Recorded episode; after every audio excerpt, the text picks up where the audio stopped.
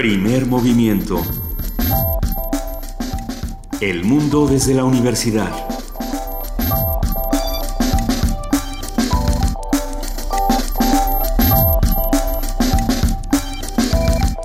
Muy buenos días. Eh, hoy es 5 de agosto de 2016, son las 7.03 de la mañana y arrancamos así el tercer año de transmisiones de primer movimiento querida Luisa Iglesias. Querido Benito Taibo, muy buenos días. Qué gusto arrancar este tercer año de transmisiones, este inicio, donde vamos a renovar muchísimas cosas, vamos a reconfigurar otras y sobre todo vamos a seguir hablando del conocimiento como lo hacemos cada mañana. Queridísima Juana Inés de ESA, muy buenos días, jefa de información. ¿Cómo están? Buenos días.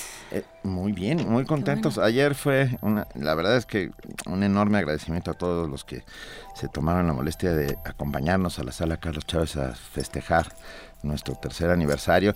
Gracias a Mayra Elizondo que nos dio un regalito sin bellísimo, bellísimo, sin merecerlo. Gracias a, Laura Recendis por esos tamales también. Lourdes, Recendis, perdón. De la facultad. Laura Cue y Lourdes Recendis. Laura, a ver, Lourdes Recendis nos llevó tamales hechos en la Facultad de Ciencias Políticas y Sociales. No exactamente, pero bueno, ella viene de la facultad. No exactamente, porque ahorita Auxilio UNAM empieza a hiperventilar. Pero mil, mil gracias porque estaban buenísimos. Gracias a Laura Cue que llegó con sus alumnos y nos llevaron unos muñequitos. Gracias a Tania Mafalda que, que se puso con las sirenas. Gracias a Gustavo Martín. Gracias a Catalina Peredo. Gracias a Eder Carlos. Gracias de verdad porque Ah, pero yo sí tengo una, petición, tengo una petición a los queridísimos radioescuchas que de pronto se tomaron foto con nosotros y no nos dijeron quiénes eran. Y luego cuando suben la foto uno dice, ese era Bernardo Toro, o ese era tal, o ese era... acérquense y cuéntenos todas las historias, porque sí recordamos quién es cada uno de ustedes, los leemos con atención y bueno, vamos a seguir trabajando entre todos para hacer esta comunidad más grande. Así es, y bueno, arrancamos trabajando este tercer año, este principio de tercer año de transmisiones. Y vamos a hablar del vigésimo primer Festival Internacional de Cine para Niños y No Tan Niños en una conversación con Lisette Cotera, fundadora y directora. Vamos a tener en nuestro viernes de ocio el tema del Festival Internacional de Guitarra de Tasco. Vamos a platicar con Juan Carlos Laguna, director artístico de este festival. La Dirección de Literatura de la UNAM llega hasta esta cabina de la mano y la voz de Carmina Estrada, responsable del proyecto Punto de Partida, que habla sobre sus publicaciones. En la participación del antiguo Colegio de San Ildefonso platicaremos con Berta Sea, quien por cierto estuvo también ayer el día del, del, aniversario. Ella es la coordinadora ejecutiva del antiguo Colegio de San Ildefonso y habla sobre las actividades de San Ildefonso en estos días. En nuestra nota del día, ¿qué implica la transmisión o no transmisión de los Juegos Olímpicos? Porque pues, hay las televisoras... Eh, este, comerciales. Eh, no tienen eh, la transmisión de los Juegos Olímpicos, pero sí las, las, las televisoras públicas. hablaremos con el doctor Felipe López Veneroni, profesor de la Facultad de Ciencias Políticas y Sociales de la UNAM y defensor de la audiencia para el Canal 11 del Politécnico Nacional. Arrancan hoy las Olimpiadas. En la participación de la Dirección General de Actividades Cinematográficas hablaremos, como lo hacemos cada semana, con Guadalupe Ferrer, su titular. Ella habla sobre los 120 años de la llegada del cine a nuestro país. Tendremos eh. poesía necesaria en algún momento. Eh, ¿A quién le toca hoy? Es que yo creo que me tocaba a mí, pero también creo que podemos, como estamos empezando otra vez, podríamos hacer un. No, yo creo que te toca a ti. ¿Están seguros? Porque piensen, es el primer día. porque te vas de vacaciones la semana que entra, mi reina. No, no necesariamente. Voy a una misión secreta. Ok, pues, ah. Bien importante. Antes de tu misión pero bueno, te echas dejas aquí a Te y Simpatía a cargo, entonces a ti te toca, te toca hoy. ¿Qué quieren escuchar en Poesía Necesaria? Hashtag Poesía Necesaria. Estamos en arroba P Movimiento, en diagonal Primer Movimiento UNAM y en el teléfono 50 55 36 43 39. En nuestra mesa del día, del día, el nuevo proyecto de TV UNAM. Estará aquí con nosotros Nicolás Alvarado, director de la televisora, que nos hablará sobre la nueva programación y todo lo que ello implica. Hay, hay programas que se ven bastante buenos. Hay, hay, idea, hay idea ahí, y eso es lo importante y eso es lo que tenemos que contar. Pero en los últimos días, bueno, ya lo, lo, vamos a platicar mejor con Nicolás Alvarado. Vamos a cerrar primer movimiento con la participación del Museo Universitario de, del Chopo. Hablaremos con nuestra queridísima Mariana Gándara, jefa de artes escénicas. Ella habla sobre la obra Esto no es Dinamarca que se va a presentar en el Museo del Chopo. Venga, muy bien, tenemos una nota. Tenemos una nota sobre la infidelidad. a ver. sí. Las infidelidades pueden repercutir en los funcionamientos de nuestro cerebro. Ándale. Y esos impactos, por eso hay luego tanta gente por la calle que se va de ladito. Bonito Taibo. Bueno. Yo no. Acaba. No, yo tampoco, cero, yo soy monógamo profesional. Ah, y esos impactos neurológicos a su vez se traducen en dolor físico. O sea, ser claro, sientes cómo te van saliendo los cuernos en la, cabeza. Son en realidad tejidos neuronales que están descontrolándose. No, no es eso. Gracias, Lu. A ver, más información con nuestra compañera Cindy Pérez Ramírez.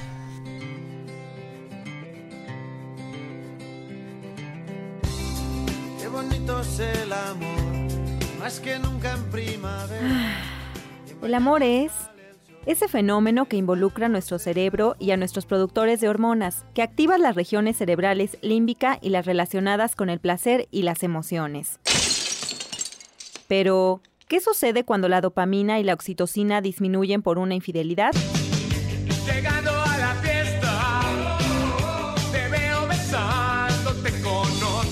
¿Acaso el cerebro reacciona físicamente? Según la doctora Wendy Portillo, académica del Instituto de Neurobiología de la UNAM, al enterarnos de que nos han sido infieles, se generan impactos neurológicos que se traducen en dolor físico. Todas las reacciones del, cerebro conllevan a liberación de neurotransmisores, lleva a, una comunicación directa con todo el organismo. sentimos, sería, la principal sería depresión, falta de energía, sentimiento de que todo es negativo, sueño, también hay muchas personas que se deprimen y empiezan a disminuir su ingesta de alimento, otras pues, pues, conductas que podrían ser reforzantes, como el ejercicio o socializar, pues no se realizan, entonces sí la persona se va ensimismando más.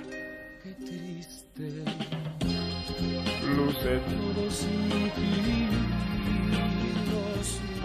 la académica universitaria señaló que en modelos animales han encontrado una relación entre la fidelidad y la oxitocina y la vasopresina. En especies que tienen bajos niveles de estos receptores o de estas hormonas no son monógamos, son polígamos. En el ser humano no se pueden hacer ese tipo de estudios, pero se conoce de un grupo de varones que tenían una incapacidad para formar relaciones estables de pareja. Y en esto se encontró que tenían alteraciones a nivel genético en genes que modifican para receptores a la vasopresina. Y en cuanto a los sexos, por naturaleza sabemos que la, en general en todas las especies los machos son un poco más promiscuos porque tienen menos inversión en el cuidado de, la, de los hijos o de las crías.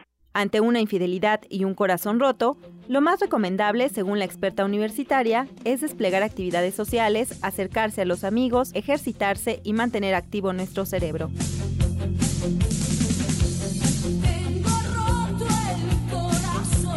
Para Radio UNAM, Cindy Pérez Ramírez.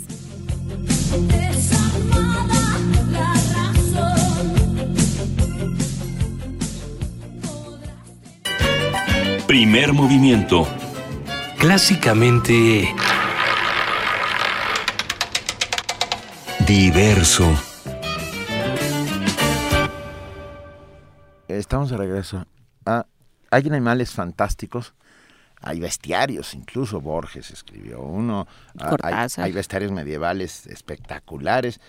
Pero hay un animal que en sí mismo merecería, sin duda, estar en cualquier bestiario, a pesar de que existe y que está ahí, porque es un mamífero que pone huevos, cosa poco común. Y, además los guarda después en su bolsita, o sea, es un marsupial que pone huevos, que tiene pico, que quién sabe. Que tiene aletas. Que, que podría ser muy similar, como bien dice Juana Inés de esa, a este programa. O sea, nosotros somos un ornitorrinco. Nosotros somos un ornitorrinco y por eso vamos a escuchar de los hermanos Rincón para empezar, para inaugurar este tercer año, el ornitorrinco. Do, mi, do, mi, do, mi, do, mi, re, re. Si, re, si, re, si, re, si, re, mi, mi. Do, mi, do, mi, do, mi, do, mi, re, re. Si, re, si, re, si, re, si, re, mi, mi. Esta es la canción del ornitorrinco que corre en la hierba y nada en el río, que es un monotrema, dicen los letrados, nace de un huevito y tiene pies palmeados. Toma el sol y al agua pega el brinco, cuando sientas que el calor te quema, pega el brinco al agua ornitorrinco mono, mono, mono, mono trema. Y que es un mamífero, come de mamá, y que es un ovíparo qué barbaridad, es muy peludito y con trompa de pato. ¿Han oído ustedes qué bicho más raro? Domi, domi, domi, domi, re, re. Si, re, si, re, si, re, si, re, mi, mi. Domi, domi, domi, domi, re, re. Si, re, si, re, si, re, si, re, mi, mi. Esta es la canción del ornitorrinco que corre en la hierba y nada en el río, que es un monotrema, dicen los letrados, nace de un huevito y tiene pies palmeados. Toma el sol y al agua pega el brinco, cuando sientas que el calor te quema, pega el brinco al agua ornitorrinco, mono, mono, mono, mono trema. Y que es un mamífero, come de mamá,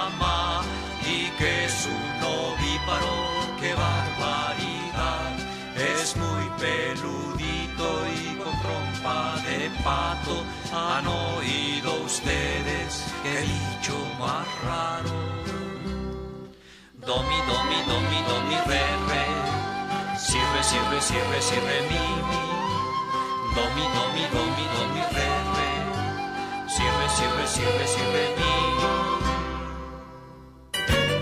Primer movimiento. Clásicamente... Incluyente. Las 7 de la mañana con 14 minutos. Nosotros seguimos aquí en primer movimiento. Nos ibas a contar un sueño, Luisa. Ay, sí, les, te, les tengo que contar un sueño, pero es se como los el a- mío donde yo gritaba, por favor, por favor, alguien dígame en qué se convirtió el CUIB, el Centro de Investigaciones Bibliográficas. No necesariamente. Voy a ver, eh, antes de que les platiquemos eh, cosas de los sueños, vamos a charlar esta mañana con nuestros amigos del Festival Internacional de Cine para Niños y no tan niños, que ya llegaron a, su, a sus 21 años. Ya, Sí, ya son ya 21 son- ya- festivales. ya pueden entrar a lo los de los casinos. niños ya no son tan niños. Nos da muchísimo gusto tener en la línea a Lisette Cotera, fundadora y directora de este festival. Muy buenos días, Lisette, ¿cómo estás? ¿Qué tal? ¿Cómo están? Buen día y un gusto estar en primer movi- movimiento. Para nosotros es un gusto. 21 años se dicen fácil. No. Pues O sí, sea, se dicen Benito, rápido, la verdad pues. que ya listísimo, se dice fácil. Eh, estamos, am, ya tenemos a la vuelta de la esquina, pues eh, este inicio de esta semana tan intensa de cine y pues tenemos preparada una programación muy linda, muy bella. Creo que es la oportunidad para las niñas y los niños de de poder transitar ahora sí por un mapa de emociones y, y darse cuenta que el mundo es muy vasto, que a través del cine se pueden reencontrar con sus pares en otras latitudes y, y bueno, pues ya listísimos el 7, este domingo 7 de agosto inauguramos en Cineteca Nacional. Salieron con su domingo 7. ¿Perdón? Que salieron con su domingo 7. Así es, Venga. así es. A y ver. cuéntanos, por favor, ¿qué películas podremos, podremos observar? Pues miren, tenemos una eh, una programación que incluye 88 materiales cinematográficos de 25 países. Tenemos nueve largometrajes que yo insisto que son imperdibles. Tenemos eh, La migración de las aves, es un largometraje, una coproducción de Bélgica, Francia, de Oliver Ringer, un, un largometraje que habla de la amistad, pero también de la inclusión, una relación entre dos niñas, una de ellas tiene una discapacidad y que y que la verdad que aparte de la historia, la fotografía, la realización de este largometraje es bellísimo. Tenemos una película, dos películas de Noruega, una de ellas es Operación Ártico, es un imperdible. Es eh, una historia que tiene que ver con tres hermanos. La hermana mayor es muy, muy tímida y por una situación que se genera que queda fuera de las manos de ellos, se quedan varados en el Ártico y que pues toda esta esta relación que se establece entre ellos también permite como que superar una serie de situaciones, sobre todo la timidez de la hermana mayor. La película es lindísima, te mantiene eh, en vilo y la realidad es que tiene unos paisajes increíbles. Tenemos otro largometraje alemán para adolescentes este año. El festival tiene dos programaciones que están dirigidas para adolescentes, una población que no fácilmente se se engancha. Se está atendiendo, ah. que no hay mucho material para ellos. Tenemos un largometraje que se llama Ordur de Krem Ergum de Alemania sobre migración. Hay mucha temática de migración dentro del festival y creo que también es otro imperdible como otro largometraje alemán que se llama La fortuna favorece a los valientes de Norbert Legner. Me podría quedar ahorita toda la mañana platicándoles, son muchos los títulos, eh, son 17 programas distintos, el festival se va a exhibir completo en la Cineteca Nacional y en la sala Julio Bracho de la Filmoteca de la UNAM. Yo creo que es la oportunidad de que de que las niñas y los niños en este verano pues gocen de una cinematografía que tiene una gran gran calidad y que vamos a tener como cada año el doblaje, la traducción simultánea, en donde tenemos una serie de actividades que que en este sentido pues no se deben de perder, ¿no? Yo algo que quisiera puntualizar y que me parece importante es que es el año dual eh, Alemania-México que se ha estado eh, tejiendo con el Goethe Institute. Hay una programación muy vasta de material de Alemania, también cortos para niños de primera infancia, el sábado 13 de agosto en la sala del Goethe. Se va a llevar a cabo con entrada libre ahí en, en la calle de Tonalá, 43 una función que está dirigida para niños pequeñitos de primera infancia, entrada gratuita, unas animaciones preciosas, pero también vamos a tener la exposición de Lotte Reiniger. Lotte es eh, una, bueno, fue una directora eh, alemana destacada, pionera de la técnica de siluetas, yo creo que esta exposición solamente se ha podido montar en España, en Buenos Aires y ahora va a estar aquí en México. Y la realidad es que el trabajo de Lotte, la filmografía y lo que aportó ella fue la quien realizó el primer largometraje de animación en siluetas, el, Las aventuras del príncipe Ahmed, con una gran delicadeza. La técnica es hermosa, el trabajo de Lotte impecable. Yo creo que eh, en este festival lo que va a ser de las cosas más lindas es eso, ¿no? El que podamos introducir a las niñas y a los niños a la filmografía y al conocimiento de pues de una directora de animación que aportó y que ella y su esposo Carl Koch eh, fue quien inventó esta mesa de animación para poder trabajar las siluetas. Ella de hecho, hizo siluetas para películas como de Werner de, del Golem, en fin. Creo que es un eh, va a ser una gran oportunidad para para conocer su filmografía y también vamos a tener el el sábado 13, el perdón, el viernes, eh, esto va a pasar el jueves 11 de agosto en Cineteca, es entrada libre a las 10 de la mañana. Vamos a ver un documental, vamos a ver algunos materiales y vamos a tener un taller de siluetas que se va a impartir para 25 niños. Lo sé, el cupo es limitado.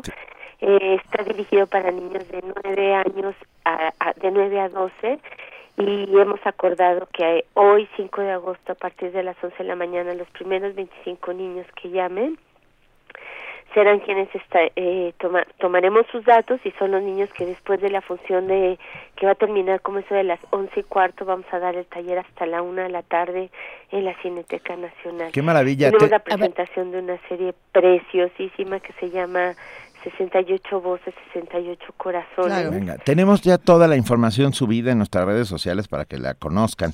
¿A dónde tienen que llamar estos 25 niños nada más, Lisette Cotera? Nos tienen que llamar al 50 33 46 81 y 50 33 46 82 son los teléfonos de la Matatena a partir de las 11 y bueno, pues este compartirles que la programación vamos a exhibir en el Faro de Aragón, recién inaugurado, eh, vamos a estar en el Faro de Oriente, vamos a estar nuevamente en la Universidad Autónoma Chapingo, el festival se extiende a Tijuana, se va también en octubre a Michoacán y pues en este sentido eh, invitarlos que que conozcan la programación a través de nuestra página de internet www.lamatatena.org y que y decirles no extenderles también a ustedes y a y a los radioescuchas de primer movimiento que este domingo 7 de agosto tenemos preparada la inauguración a las 12 del día y que va a ser muy grato. Eh, tenemos entrada a cupo limitado pero es entrada libre y creo que es la oportunidad de tener una probadita de lo que vamos a ver en esta semana. Venga, muy Mil bien. gracias, Liz. Gracias, Lisette Cotera, eh, fundadora y directora del Festival Internacional de Cine para Niños y No Tan Niños. Al ratito vamos a regalar unos boletos. Muchísimas gracias. No, les mando un abrazo. Igual, les hasta felicito luego. por su aniversario. ¿eh? Gracias. Hasta, gracias. luego. Hasta Un abrazo. Bye, buen día. Ah, ¿Lo regalamos de una vez? Vamos Va. a regalar boletos precisamente para la matatena. Tenemos seis abonos válidos para cinco funciones o para una función para cinco personas. O sea, a ti te dan el abono y puedes ir a cinco funciones o llevar a tus cuatro amigos. Ok. eh, ¿No? A Está tus bien. papás y dos amiguitos. A tus pa- o a tus a puros Bueno, o a amiguitos. quien te dé la gana. A quien pues. te dé la gana. Eh, esto lo vamos a hacer por teléfono. ¿Listos? A los seis primeros que nos llamen al 55 36 43 39 y ¿Y, cómo, y qué? ¿Les, ¿Les decimos algo? Que nos digan que quieren ir a la matatena y que nos Quiero cuenten matatena. por qué. Quiero matar. Y ya con eso. Venga. Primer movimiento. Clásicamente Reflexivo. Viernes de ocio. 7 de la mañana con 24 minutos, nosotros nos vamos a nuestro viernes de ocio. La guitarra es el instrumento más utilizado principalmente en géneros como el rock, el blues y el flamenco, así como el ranchero y grupero. O sea, para todo. O sea, para toda guitarra. Este instrumento se diferencia por su tamaño. Cuando es más pequeño se denomina requinto y cuando su tamaño es superior se le llama guitarrón. La guitarra ha sufrido diversas modificaciones a lo largo de los siglos para adaptarla a las necesidades del intérprete. Este instrumento se fabrica fundamentalmente de madera o de abeto, cedro de Canadá, pino, ciprés y ébano, en función del tipo de guitarra, ya sea clásica o flamenca. Para celebrar el 19 concurso y Festival Internacional de Guitarra de Tasco, artistas, participantes y público en general se congregarán en esta ciudad a partir del próximo domingo y hasta el 12 de agosto. Los que tengan la oportunidad, vámonos para allá. Esta edición se llevará a cabo en diferentes foros de la ciudad como parte de la oferta turística y cultural del verano, organizada por el Gobierno de Guerrero y la Secretaría de Cultura. La entrada a todas las actividades del Festival de Guitarra de Tasco serán gratuitas. Hoy vamos a platicar sobre este festival, su programa y el campo de trabajo y exposición para los músicos dedicados a a este instrumento. Vamos a charlar con Juan Carlos Laguna, director artístico del festival. Juan Carlos, buenos días, ¿cómo estás? Buenos días, buenos días para todos, para todo el auditorio. Un gusto charlar contigo esta mañana. Eh, cuéntanos, por favor, ¿qué función cumplen estos festivales de guitarra y por qué es tan importante asistir a ellos y compartir con todos los músicos y con todos los lauderos? Pues es importante por la, por la divulgación que se hace no solamente de la guitarra, sino de la música en general. Eh, el concurso de guitarra de Tasco, que llega a su edición número 19, es uno de los festivales más tradicionales en el centro del país. Eh, podemos decir que hay grandes festivales en alrededor de, México, en el norte, en- hay más de 20 festivales, pero no todos tienen concurso como este Festival de Tasco. Eh, cada año se le hace un homenaje a algún maestro reconocido internacionalmente. En esta ocasión eh, va a estar el maestro Eduardo Fernández de Uruguay, eh, quien va a ser el maestro que se le va a rendir homenaje. Va a haber conciertos de, de- de diferentes países, de Uruguay, de Italia, Argentina y de, y de México. Eh, por supuesto hay actividades para especialistas en el área de la música, específicamente guitarristas, pero también los conciertos son para el público en general. Va a haber una oferta eh, muy variada de, de- de conciertos esta ocasión. Don- y, y habrá diversos foros en la ciudad de Tasco del Arcón. ¿Puedes contarnos algo sobre esto? Sí, habrá conciertos eh, en la en la iglesia de Santa Prisca, el concierto inaugural eh, y otro concierto más del Mauro Sanata. Va a ser la, la iglesia de Santa Prisca, Santa Prisca, va a ser el teatro de Posada de la Misión, eh, va a ser el CEPE de la de la UNAM, las sedes, entonces va a haber conciertos y actividades de los eh, eh, del Festival de Guitarra. Venga, ¿y qué podremos escuchar, eh, Juan Carlos Laguna? ¿Qué, qué, un poco el programa, ¿qué te, qué, te pone, qué dices así? Que no se pueden perder? Tres puntos suspensivos. Pues todo, Eduardo Fernández es un guitarrista excepcional, em, uno de los guitarristas más importantes de su generación que estudió con, con Andrés Segovia, que estudió con Abel Carlevaro. Eh, él va a hacer el concierto de inauguración donde va a haber música del siglo XIX y siglo XVIII principalmente. Eh, después vendrá Carlos Moscardini de Argentina, que tocará un programa de tango, eh, guitarrista que viene solamente él, él solo, porque otro otro concierto de, tango. Está también Mauro Sanata, un guitarrista italiano que hace música eh, muy variada, pero sobre todo del siglo XIX. Él hace, eh, mm, él va, también va a tocar en la iglesia de Santa Prisca va a estar por México, va a estar eh, ensamble de Tierra Mestiza de Gerardo Tamés, eh. va a estar otro ensamble también de México, Cuartetos en Semayá, que está formado por cuatro extraordinarios guitarristas que ganaron este concurso de Tasco. Em, y el, para finalizar va a ser un grupo de tango que se llama De Retache Tango, que dirige Damián Tuz va a haber un poco, poco de todo. Las sedes solamente son en Tasco en esta ocasión, no, va a haber sedes alternas como en otros años, pero sí es un programa muy variado. Juan Carlos Laguna, el, programa justamente refleja todo lo que la guitarra puede hacer. Hemos discutido en este espacio con, con varios guitarristas eh, la falta, eh, la falta de derecho que se le da a la guitarra de ser un instrumento de concierto también, no solo de, no solo de quedarse en la plaza, sino también de, de, entrar a, las, a la sala de concierto y de ocupar un lugar fundamental. Eh, para ti, eh, ¿la guitarra qué es? ¿La guitarra camina o la guitarra se sienta en la sala de concierto? La guitarra está en todas partes, es parte de la cultura de Latinoamérica y lo puedes ver en la variedad de instrumentos que, que, que hay relacionados con, con la guitarra Aquí en México tenemos cantidad de, instrumentos relacionados con eso. En, Venezuela el cuatro venezolano. El, aquí está, como dijeron al principio, el requinto, que es más de la música popular, pero también están las jaranas, cantidad de instrumentos. Pero la guitarra clásica como tal es un instrumento que no solamente está en las salas de concierto ahora, está saliendo, está caminando como, como dices, como lo defines. Y eso es muy importante para no solamente para nosotros como intérpretes, sino para el público que se acerca. ¿no?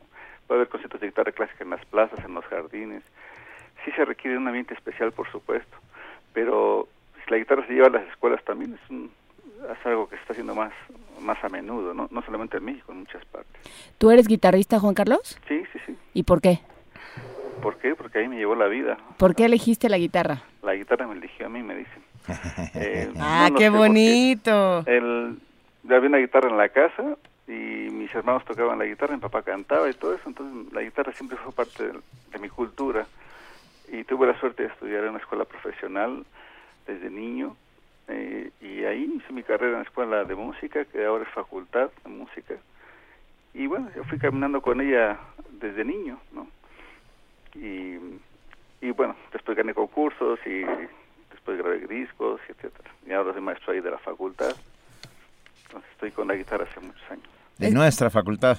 De nuestra facultad, exactamente. exactamente. Y, y, en Tasco, ¿cómo está en este momento, eh, digamos, el festival? ¿Qué, qué, ¿Qué, están preparando hasta ahora? Ya se acerca, se avecina ya, el, si no me equivoco, es el domingo que, que arrancan. Así, ah, hoy, hoy llega el, el maestro Dardo Fernández. Em, entonces inicia con la apertura, es el concepto de inauguración, la, ceremonia de, inauguración, el sorteo del concurso, porque la parte fundamental de este de este festival es el concurso. Em, el domingo va a ser eh, pues la parte de inauguración.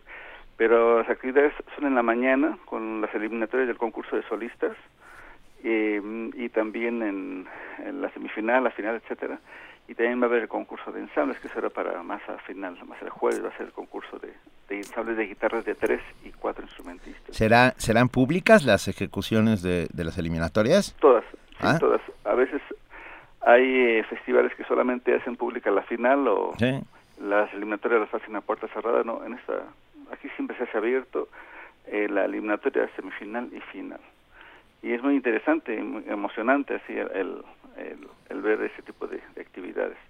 Va a haber también actividades de clases magistrales eh, va a haber conferencias y va a haber también la presentación de, mm, del disco, de un disco conmemorativo em, con 10 obras dedicadas a Tasco, eh, compuestas por diferentes compositores y dedicadas al festival. Y esas 10 obras fueron grabadas por 10 ganadores de ediciones anteriores. Entonces es un disco interesante y también se va a presentar la, la edición impresa de estas obras. Suena, suena poderoso, interesante y además la gente de Tasco, ¿cómo ha recibido estos 19 años de festival? Ya hay un público cautivo, hay gente que ya año con año va. Eh, como dije en un principio, las actividades son abiertas para todo el público y puede haber público de todo tipo ahí. Eh, los conciertos son tan tarde, son a las 7 de la noche. Pueden ir de niños, pueden ir de jóvenes.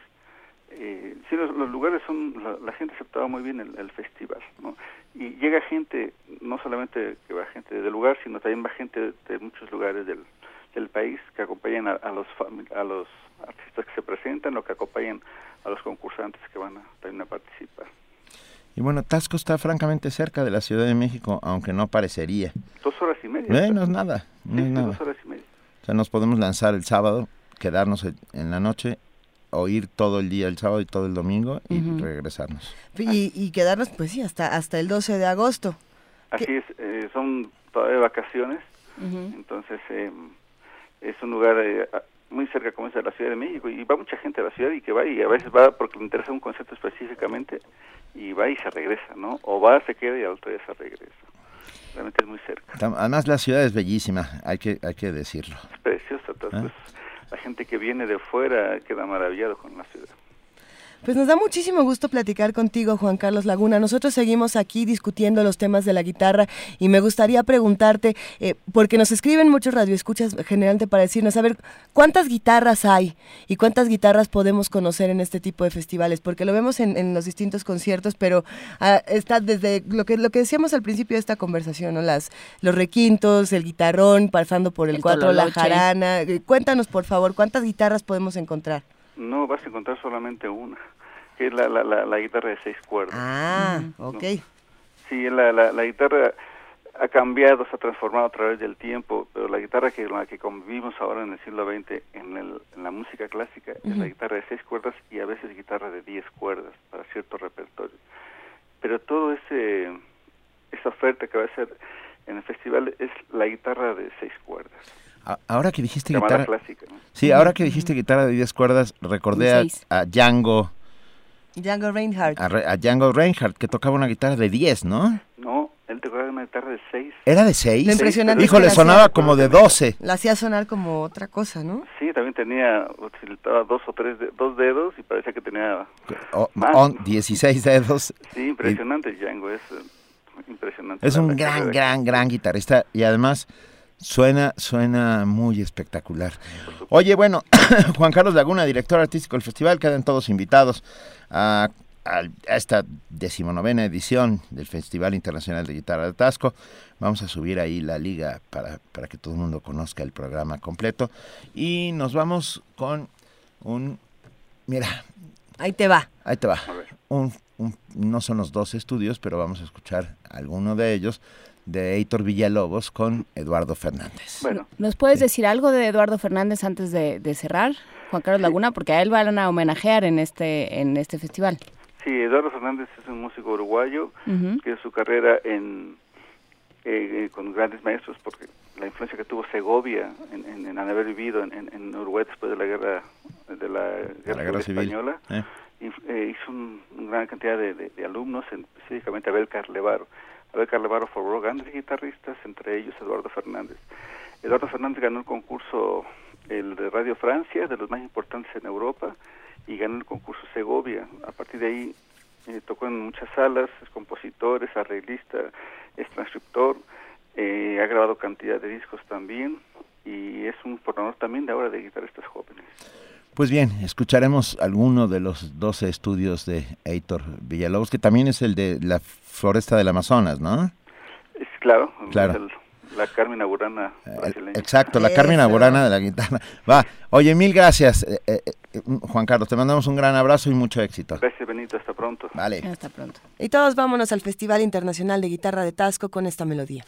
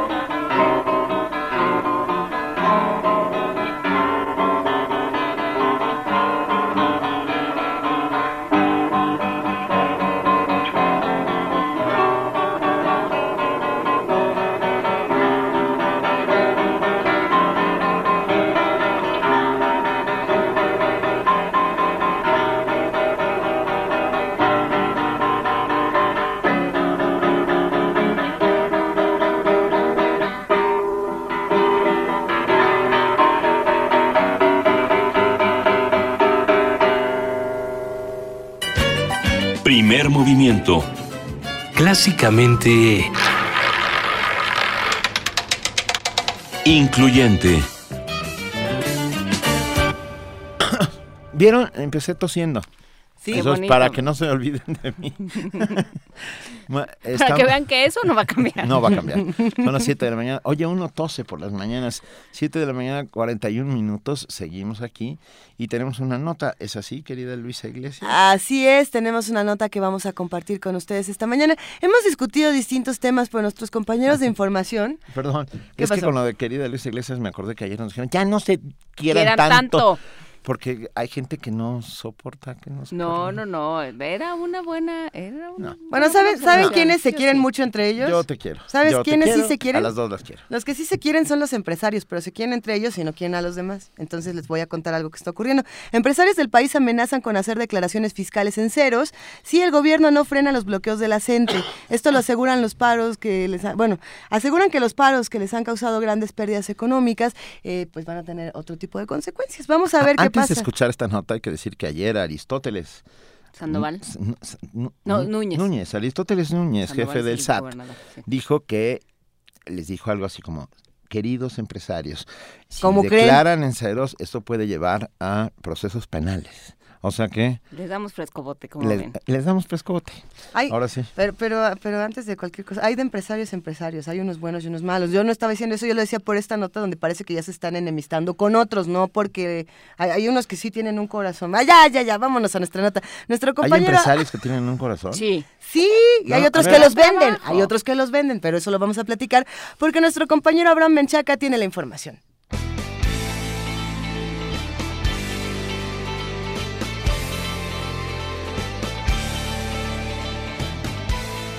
Los bloqueos y protestas de la CENTE en distintas entidades del país han generado millones de pesos en pérdidas económicas, situación que orilló a los empresarios a presionar por las vías legal, fiscal y política al gobierno para frenar las acciones que los han perjudicado. Enrique Solana, presidente de la Concanaco, dijo que han sido tolerantes, sin embargo, anunció que a partir del próximo 17 de agosto harán paros técnicos y declaraciones en cero. La Concamín, por su parte, advirtió de un freno a las inversiones en los próximos meses por las protestas y bloqueos del magisterio. Habla Manuel Herrera Vega, presidente del organismo. Por eso lo que hoy desde el sector industrial estamos anunciando es que lo que se frenarán son las inversiones industriales en esta zona, lo cual representará una disminución en la inversión de más de 50 mil millones de pesos y detendrá la creación de más de 40 mil empleos en esta región en los próximos meses. En respuesta, Ildefonso Guajardo, secretario de Economía, dijo que se estudia la posibilidad de apoyar a empresarios y comerciantes afectados por las manifestaciones. Algunos temas que tienen que ver o con las obligaciones en materia de seguridad social o con las obligaciones en materia de las contribuciones a Infonavit, que pueda tener no una cancelación, sino un diferimiento. Para el doctor José Luis Martínez Marca, académico de la Facultad de Estudios Superiores Aragón, constitucionalmente todos estamos obligados a pagar impuestos. Realmente sí ha sido importante los efectos que han tenido los bloqueos de ferrocarriles, de carreteras, etcétera, pues que han minado la actividad tanto comercial como manufacturera de nuestro país. Entonces, ¿qué es lo que plantean ellos? Ante esta situación, pues evidentemente no es tanto que se nieguen a, pagar los impuestos, sino que están manejando una situación en la cual dicen, pues vamos a, declarar nuestros impuestos en cero, o sea, están obligados. Entonces, de ahí que este, si bien es cierto que no están negando a pagar impuestos, de alguna forma esta situación los orilla a declarar en ceros y por tanto en ese sentido pues no puedes este, recibir ningún ingreso. ¿no? Evidentemente que, que el fisco y en este, este, sentido el sistema de administración tributaria pues va a verse afectado por, por esta situación, lo cual es legítimo, ¿no? Y eso hace que se presione al, al, al, Estado, al gobierno como tal, para darle una solución lo más ágil posible, o bien como hoy los empresarios han declarado, tomar acciones que dentro de la ley conduzcan a una solución efectiva, no y no eh, contribuyan a seguir deteriorando la actividad económica. Los dirigentes del PRI y PRD también pidieron al sector empresarial respetar las leyes en la materia. Para Radio UNAM, Abraham Menchaca.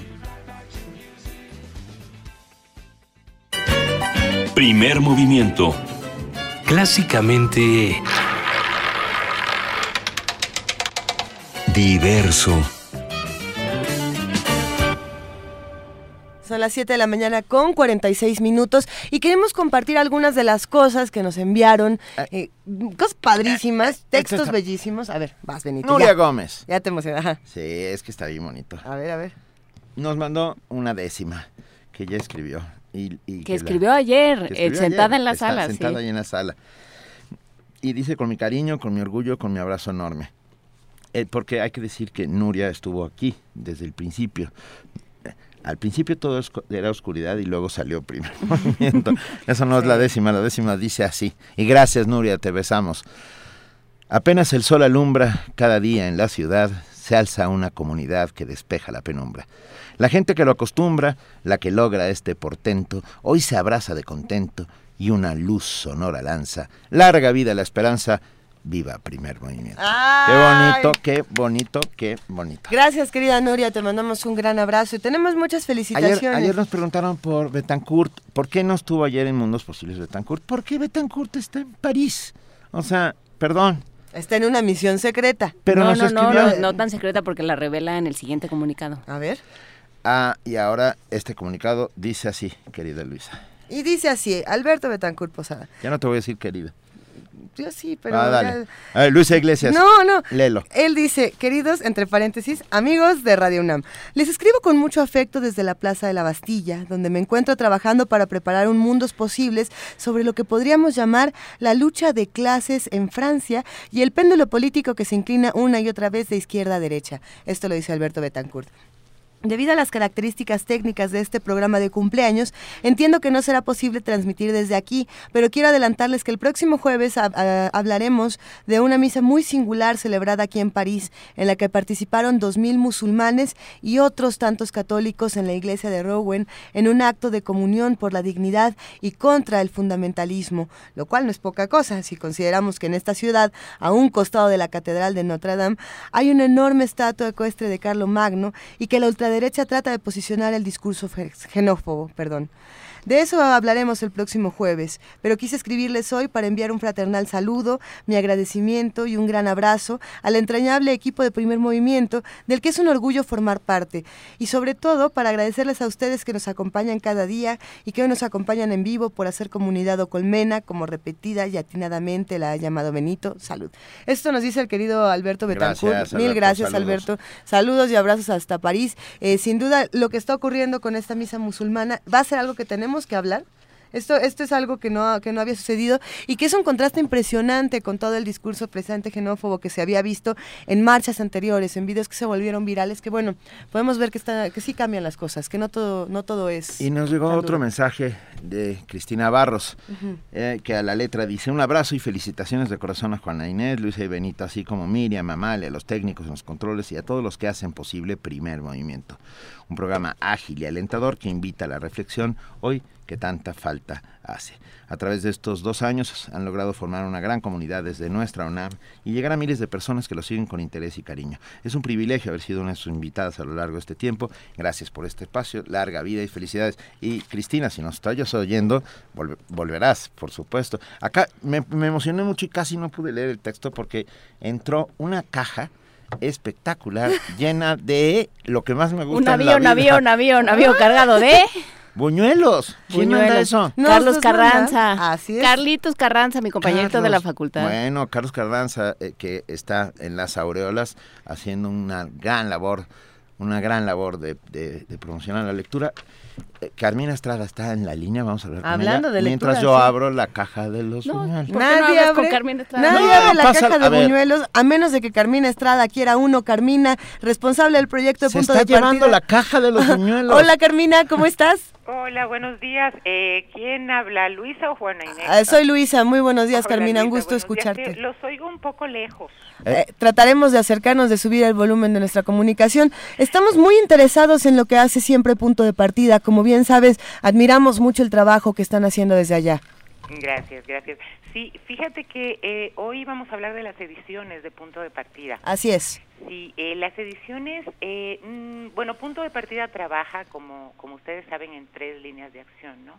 las publicaciones periódicas, que son Punto en Línea, que es una revista miscelánea digital, la tradicional punto de partida, que son muestras regionales, dossiers hechos específicamente para la revista, el concurso, que ya lo conocen, y las ediciones de punto de partida. Las ediciones es una serie de libros que llevamos en esta época 15 ya, llegamos, acabamos de sacar el, el 15 y que tienen su, su origen en aquellos cuadernillos de taller y seminario que se publicaban en los 70, en los 80.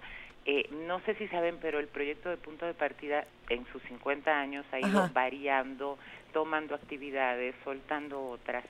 Y en los 70 se empiezan a hacer talleres, de hecho hay talleres emblemáticos de punto de partida como el de Juan Bañuelos o, o el del mismo Miguel Donoso Pareja, que estuvo tantos años en, en México formando generaciones de, de narradores o el de Alejandro Aura en la Casa del Lago, que eran talleres de punto de partida. Entonces a Eugenia Revueltas eh, le ocurre hacer publicaciones de algunos de estos talleres, no de todos los integrantes, sino de algunos de los integrantes, y en los 70 y posteriormente Marco Antonio Campos eh, eh, empieza a hacer libros colectivos ya de poetas de narrativa de narrativa hay de ecuatorianos de argentinos. Hay uno de argentino por ejemplo que antologó Bocanera por ejemplo. Y entonces nosotros retomamos hace 10, 11 años esta idea en las ediciones de punto de partida, que son eh, libros, empezamos con muestras colectivas, como primero una de narrativa y luego una más amplia de poesía, que se llamó Un orbe más ancho, poetas del 71 al 83. Y hemos ido eh, publicando eh, en distintos géneros, básicamente poesía y narrativa, hasta ahora que llegamos al número 15, que es ensayo, que, nos tiene muy contentos este libro que acaba de llegar esta semana y que se llama Punto Ciego, de Diego Casas Fernández, un muy joven escritor de Puebla. ¿Dónde podemos encontrar más del trabajo de todos estos jóvenes escritores y dónde podemos consultar más de lo que se está publicando y lo que se está editando de punto de partida, querida Carmina? Pues los, en las librerías de la UNAM eh, eh, hasta el momento eh, y lo bueno es que en general todo está en línea, los libros también se van subiendo y literatura, la Dirección de Literatura tiene una sección de descargables donde vamos metiendo lo que se va publicando, ¿no? Y se puede descargar de manera gratuita. Claro que el objeto libro y sobre todo las ediciones de punto de partida porque porque bueno, son muy bonitas. Eh, Definitivamente. Eh, sí sería bueno que se acercaran a las librerías de la UNAM o a través de, de la Dirección de Publicaciones, eh, la tienda virtual, y, o bueno, pueden comprarlos con nosotros en la Dirección de Literatura o hacer pedidos si es eh, foráneo y se, se les envía. Oye, Carmina, déjame preguntarte algo. Muchos jóvenes amigos escritores eh, nos, nos preguntan y nos han preguntado en numerosas ocasiones cómo publicar con punto de partida, porque eh, es reducido quizá el espacio donde los jóvenes pueden acercarse y publicar, quizá por primera vez o por segunda vez o hasta por tercera, pero el espacio, el espacio no, no es muy grande. Hay quienes dicen, bueno, está tierra adentro por ahí, a lo mejor hay algunos otros proyectos, pero punto de partida es la casa de, muchos poetas jóvenes, de muchos narradores jóvenes, y, y hay otros que quieren pues también sumar a todo este esfuerzo? Sí, mira, la, el, procedimiento es que manden a dictamen. El espacio es reducido, definitivamente. La, eh, tarda, pues, en salir. Pero tenemos muchas plataformas. O sea, una es esta que te digo, punto en línea, que es miscelánea. Y como es digital, como es una revista especialmente para, para la red, pues podemos incluir muchas más cosas, no solo de literatura, publicamos también mucha, mucho de artes visuales y videoarte y todas las convocatorias que te puedas imaginar. Es un espacio, ese es un espacio más flexible, digamos.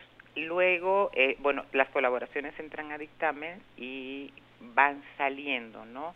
Lo mismo los libros, abrimos un periodo limitado también para recibir dictamen de libros porque lamentablemente eh, no podemos publicar más de uno o dos al año de estos libros de las ediciones.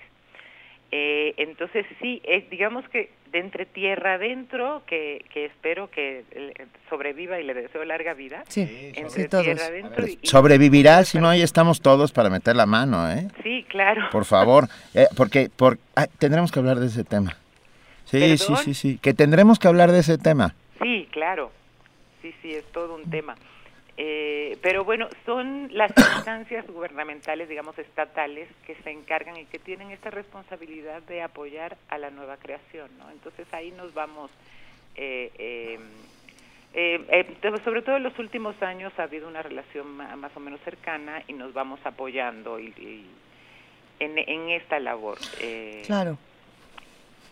Venga. Carmina, gracias por estar con nosotros. Te mandamos un abrazo muy fuerte. Igualmente. Y, y larga vida a punto de partida. Gracias. gracias, hasta luego, gran día. Un abrazo.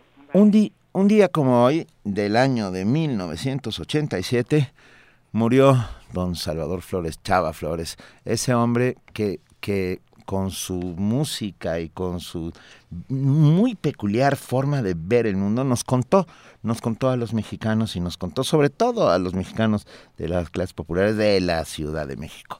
Así que esté donde esté, seguramente nos está se está riendo de nosotros. ¿Tú crees? Yo, creo que no nos está oyendo. ¿Eh? Yo creo que no nos está oyendo. Yo creo que sí nos está oyendo porque yo creo el sonido no se no, no, no se mueve ni se destruye, sino viaja. por las ondas. Cerró sus ojitos Cleto con Ernesto Anaya conmemorando al gran Chava Flores. Eso.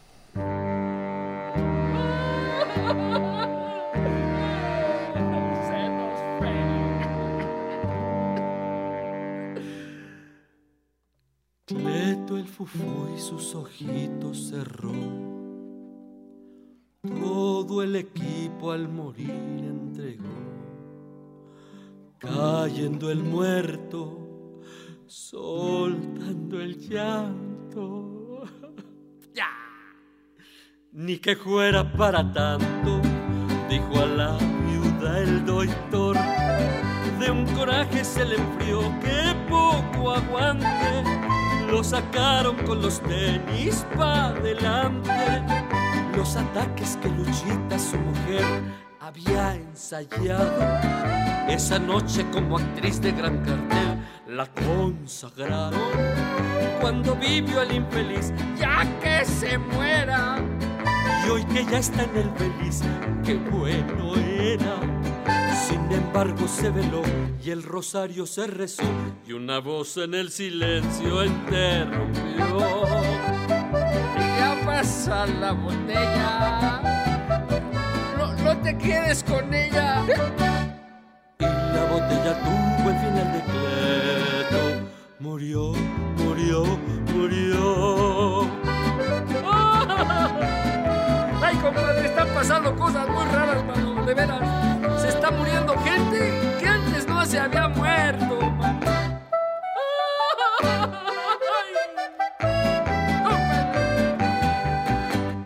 Yo creo que adrede secreto se enfrió, pues lo que debe jamás lo pagó.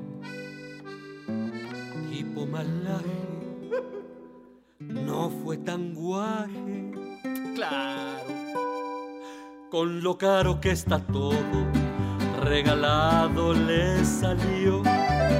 El velorio fue un relajo, pura vida la peluca y el café fue con bebida. Empezaron con los cuentos de color para ir pasando. Y acabaron con que Cleto ya se andaba chamuscando. Se pusieron a jugar a la baraja. Y la viuda en un albur perdió la caja. Después por reponer, hasta el muerto fue a perder y el velorio se acabó, hombre, no hay que ser. Tengo en mi casa Cleto, híjole, y ahora dónde lo meto. Pero como ya dijo Lucio Señor, murió, murió, murió. Primer movimiento.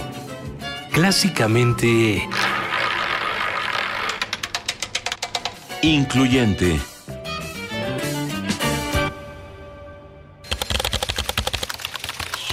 Informativo. La UNAM.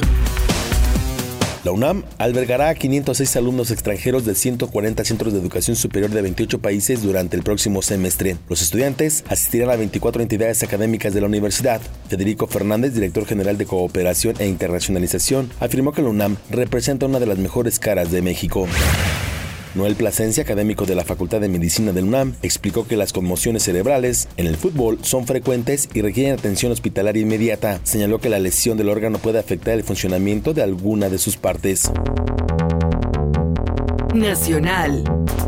Arturo Bermúdez, secretario de Seguridad Pública de Veracruz, presentó su renuncia al cargo para esclarecer el origen de su patrimonio personal y defenderse de las acusaciones que se le imputan. Esto tras darse a conocer que el exfuncionario es dueño de 19 inmuebles en México y Estados Unidos.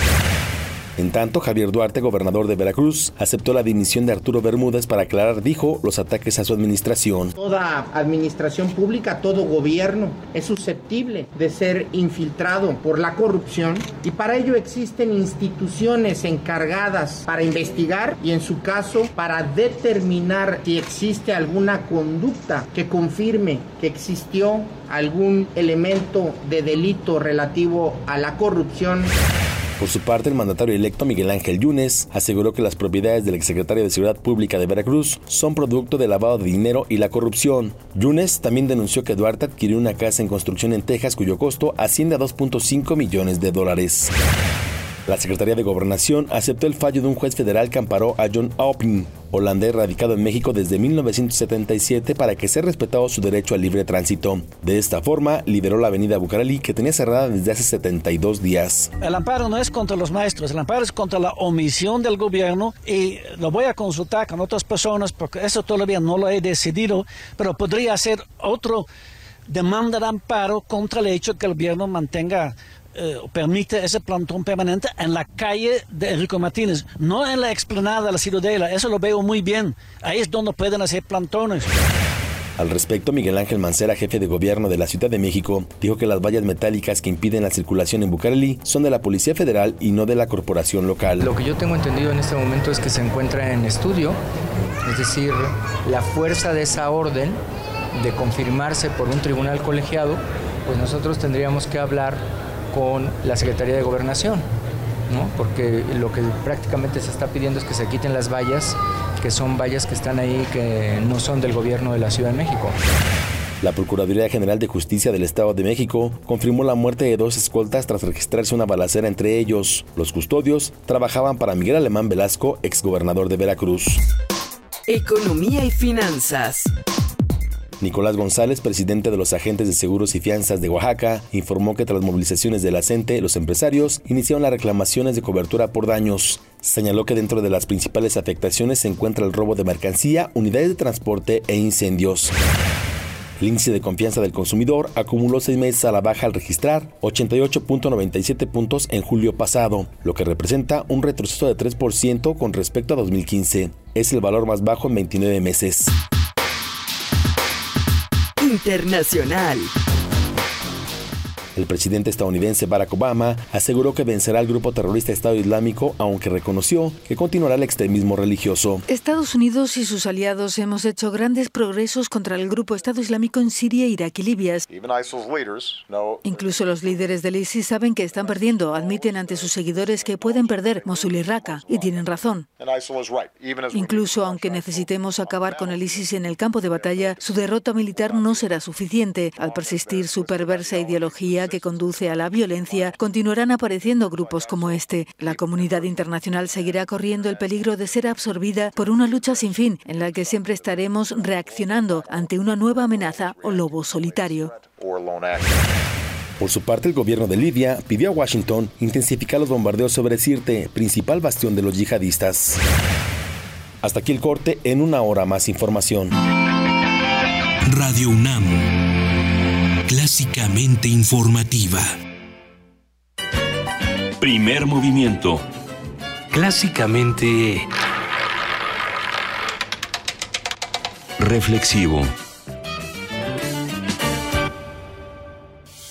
Mira, mira el pasado, mira el presente, mira el futuro, mira la ciudad, mira el país, mira el mundo, mira el universo desde el conocimiento que genera la universidad más importante del mundo de habla española. Abre los ojos. Mira, TV UNAM. Habla Ricardo Anaya. Este año logramos el mayor triunfo en elecciones para gobernador en toda la historia del PAN. Gracias a todas y a todos los que creyeron en la Fuerza de Acción Nacional y en sus alianzas. Hoy tenemos un enorme compromiso. No les vamos a fallar. El PAN está de regreso listo para construir el México del mañana. Ya juntos lo demostramos. De que se puede, se puede. Ricardo Anaya, presidente nacional del PAN. Feria del Libro de Ciencias de la Salud 2016. Médicos, odontólogos, veterinarios, psicólogos y más especialistas en un mismo evento, del 19 al 21 de agosto. Habrá descuentos, conferencias y exposiciones en el Palacio de la Escuela de Medicina, Brasil número 33, Centro Histórico. Invita la Facultad de Medicina de la UNAM. Primer movimiento. Clásicamente... Diverso. 8 de la mañana, 7 minutos. Hay regalos. Hay regalos. Hay regalos. Y estamos muy contentos porque el Autocinema Coyote, como siempre, nos trae las mejores funciones nocturnas. Y el día de hoy, a medianoche, se va a poner buenísimo. Y voy a hacer esta voz eh, oscura. No, no voy a hacer voz oscura, pero a ver, esta noche a las 8 se pone bueno porque está Across the Universe. Y luego, y luego de Across the Universe, para la que tenemos boletos, viene The Shining. The Shining. A las 12 de la noche. Esta película, funciona de medianoche, ¿qué, ¿qué, onda? Perdón, pero ah, ah, es una de mis películas preferidas de todos los tiempos, ¿eh? ¿Verdad? El Resplandor, sin lugar a dudas. No coincide la gente en que el libro sea tan bueno como la película. Y lo es. El libro es bueno, lo que pasa es que son muy distintos. O sea, son dos experiencias completamente distintas, así como Stephen King tiene su propia versión de The Shining. Muchos dicen que la de Kubrick es infinitamente superior, por supuesto que, que lo Nicholson está espectacular. Y cuando yo tengo una pesadilla recurrente que es verme a mí mismo escribiendo demasiado trabajo y poco juego. Porque ya que es un zángano. A ver, ya más, vamos a regalar todos estos boletos. cuatro boletos para Cross the Universe ah, hoy a las 8 de la noche. Cuatro boletos, o sea, un, cada boleto equivale a un coche y el número de personas dentro del coche es sin límite. O sea que pueden, sin romper los reglamentos de tránsito, pueden subir a la banda del coche. Ok.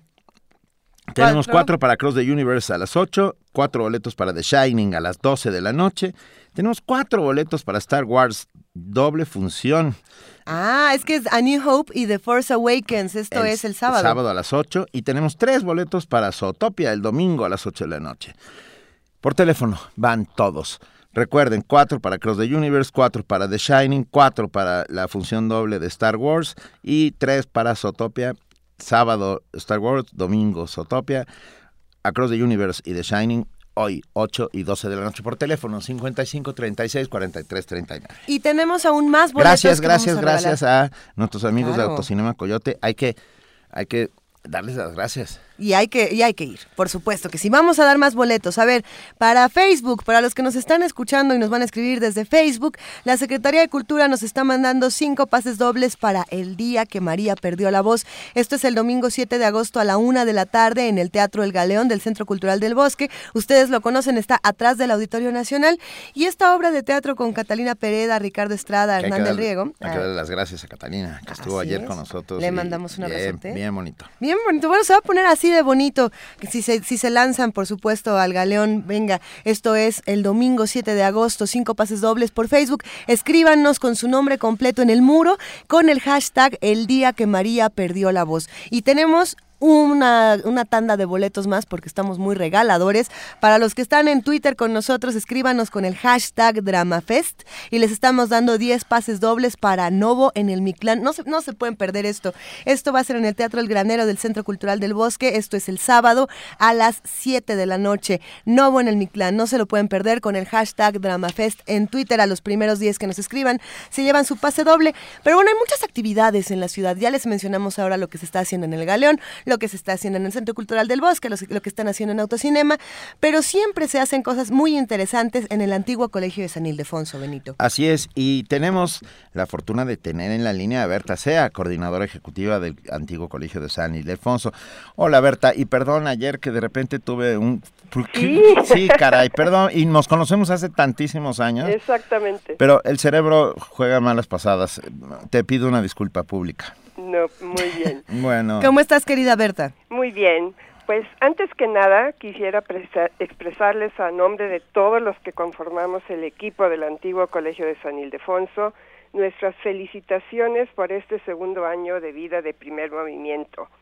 Ayer que tuvimos la oportunidad de estar en la transmisión especial desde la sala Carlos Chávez del Centro Cultural Universitario, fue verdaderamente un gusto ver consolidados dos años de gran trabajo.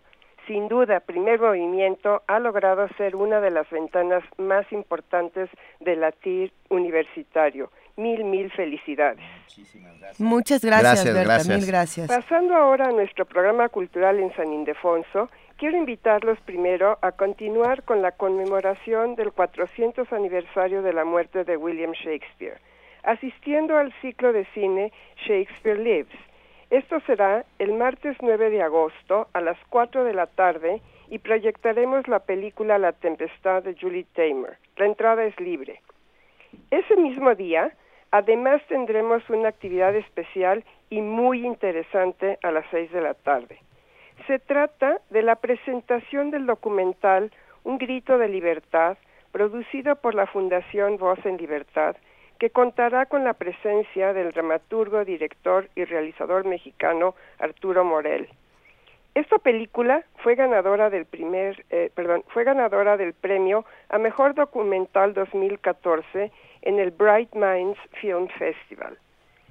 Un grito de libertad es un emotivo documental producido en 2013 sobre el positivo poder transformador de la cultura en las cárceles, que recoge la experiencia de Arturo Morel, quien realizó un proyecto de intervención cultural a través de la implementación de intensas sesiones de canto, baile, actuación, análisis de texto y meditación, al mismo tiempo que realizaba la puesta en escena de una versión libre del musical El hombre de la Mancha, en la que participaron más de un centenar de internos e internas.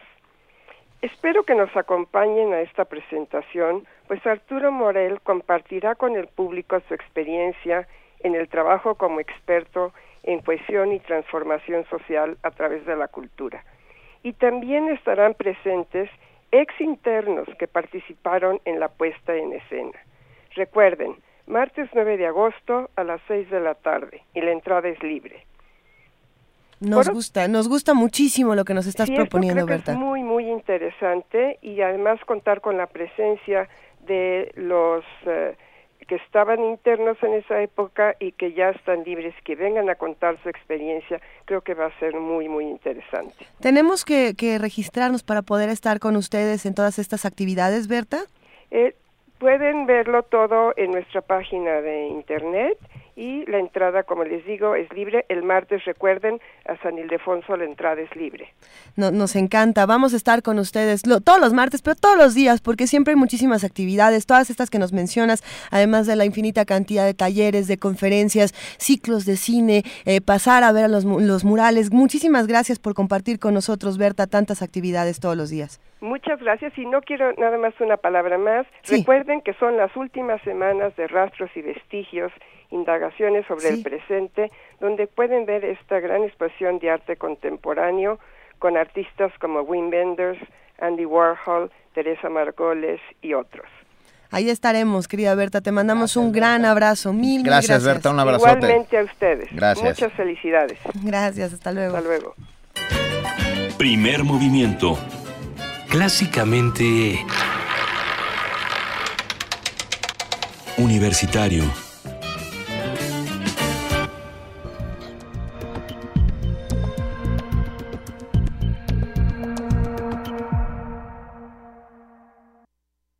Ciudad bajo el relámpago. Rosario Castellanos. A medianoche corre su caballo. Jovel, Zacatonal, Valle para el galope. Buen jinete, el espanto espolea hasta el relincho, la bestia ante la casa donde yace dormida la memoria. Hora de recordar los muertos. Ven, busca tu hijo, soltera viudo, tienta la almohada aún tibia. Y tú, asesino, remeda el estertor violento de tu hermano. Zigzaguea en el cielo un resplandor de espada. A esta lívida luz, qué honda es la cicatriz del ceño trágico. Descarga Cultura. Punto UNAM.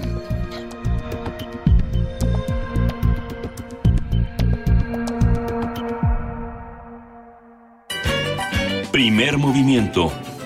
Clásicamente... Reflexivo. Nota del día.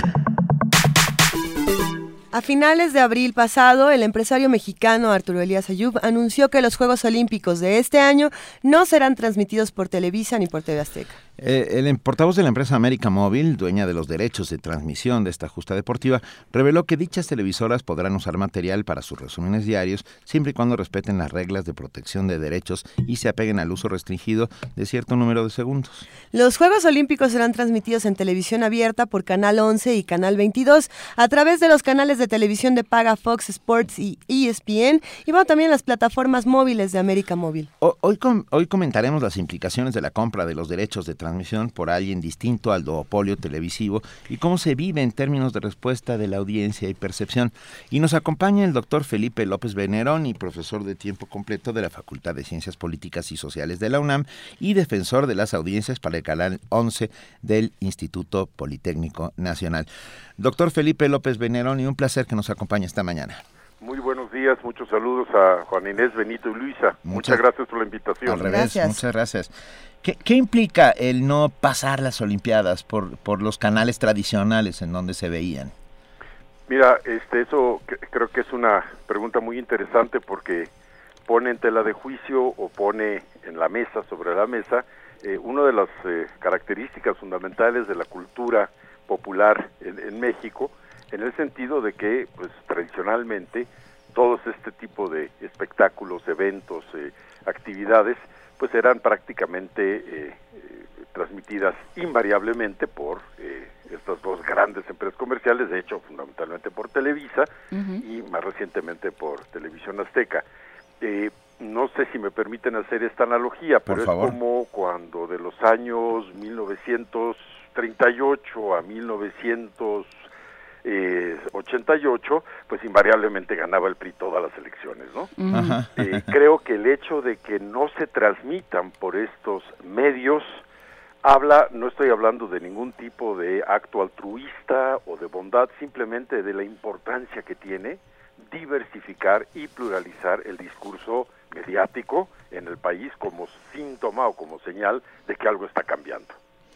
Por supuesto, pero, pero cambia también la presencia de los Juegos Olímpicos. O sea, si eh, nosotros estábamos acostumbrados, cuando hablamos de, de, las elecciones hace un par de semanas que hablamos de la del carácter político que tienen estas, estas elecciones por, por estar Brasil en el, en el en la situación en la que está.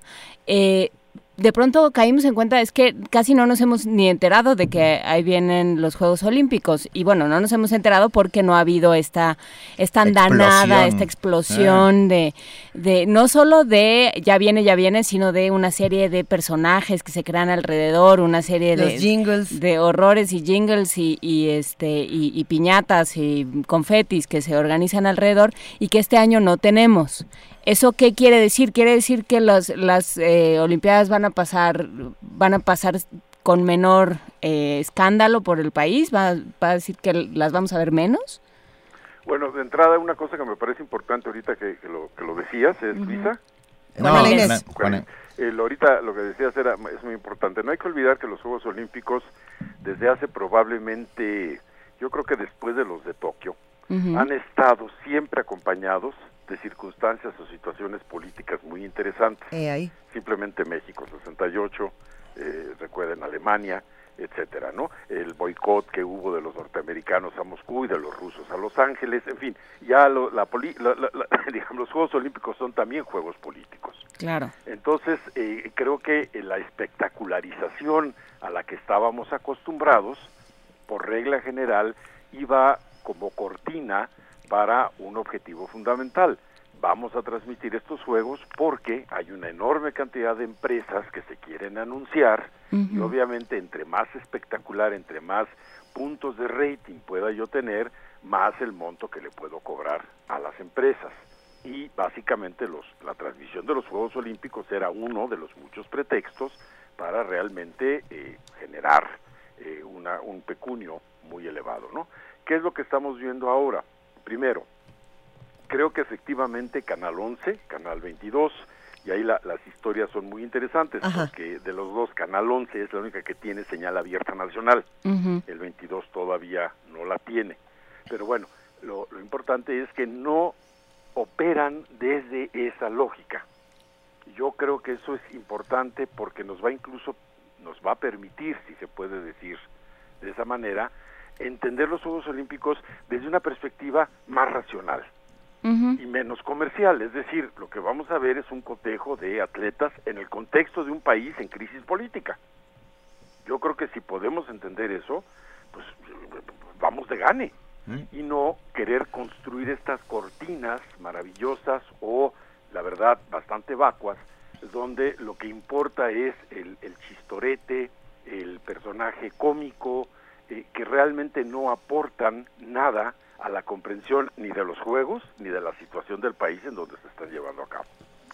Sí, eh, me, recuerda en ese sentido lo que sucedió con Canal 11 ahora que vino el Papa, ¿no? La, la, cobertura que se hacía, yo, yo fue la, la que seguí en buena, en buena medida, eh, la cobertura que se hizo fue una cosa pues mucho más de los medios públicos. O sea, digamos, ni, ni Canal 11 ni Canal 22 tienen ese equipo que cubre deportes, pues porque esa área es tan comercial que a, la, a, las, a los medios públicos nos está prácticamente vedada y, no, nos, no nos interesa puesto que lo tocan tanto otros otras televisoras y otros medios, ¿no? Entonces, bueno, pues no tenemos un área de deportes como tal, no sé ustedes, pero bueno, desde luego Radio UNAM no. Eh, no tenemos digamos, la gente, sí, sí tenemos un área de deportes, ellos sí lo tienen. Sí, Canal 11 tiene, no, perdón, hice un par de gestos porque yo he visto a los especialistas de Canal 11 y son francamente buenos. Sí, pero son distintos, es una Afortunadamente son distintos. Y Canal 11 sí tiene, este, eh, eh, digamos, una cobertura porque además tienen que cubrir los clásicos de fútbol americano. ¿eh? Ah, sí, claro, claro. Y UNAM, etcétera y el sistema público de radiodifusión del Estado mexicano de reciente creación también ha articulado un equipo de comentaristas deportistas bastante respetable. Y muy serios, y eso es interesante, porque además ver el deporte desde otro ángulo, sin, sin, es que de repente hay demasiado ruido alrededor de todo esto, ¿no? Mucho. Mucho ruido y, y, perdemos de vista eh, lo principal, el enfoque. Eh, yo la verdad es que he seguido algunas de las transmisiones del 11 cuando, por ejemplo, en los Juegos Olímpicos pasados también lo transmitieron bueno, y, era francamente interesante eh, las cosas que decían los comentaristas, ah, que eran distintas a las que decían en las cadenas privadas de televisión. Ah, era un enfoque mucho más ah, Pero entonces, integral, vamos. La pregunta sería quién es el público que va a ver estas Olimpiadas. O sea, van a, son los de siempre que se van a mudar a, a los medios públicos que los están pasando o van a ser los, las audiencias ya cautivas de los medios públicos. Tú como, como espectador de los medios, literalmente, eh, Felipe López Veneroni, ¿qué opinas? bueno, esta es una pregunta que ha sido el, digamos, meollo de muchos debates en cuanto a la, eh, la capacidad de penetración y influencia que pueden tener los medios sobre los públicos, pero también, y esa es la, la otra parte de la historia que luego no se suele contar, la capacidad crítica que tienen las audiencias para mudarse efectivamente de un medio a otro porque francamente no les interesa si es pública, si es comercial, si es educativa, siempre y cuando la oferta sea atractiva. Esto esto ha sido, eh, y quiero hacer referencia a lo siguiente, si recuerdan en el Mundial del 86, eh, y Medición, que en ese momento formaba parte del sistema público de medios, mm. y creó este programa que se llamó Los Protagonistas. Y le bajó la audiencia a Televisa de una manera, vamos, sorprendente. Fue una propuesta, una apuesta muy interesante, donde, por ejemplo, a través de diferentes cámaras mostraban todo el ballet que se arma antes de que alguien tire, haga el tiro de esquina. Eh, eh, estaba el famoso Wiri Wiri en sus primeras etapas, francamente ingenioso y muy, muy este, cómico.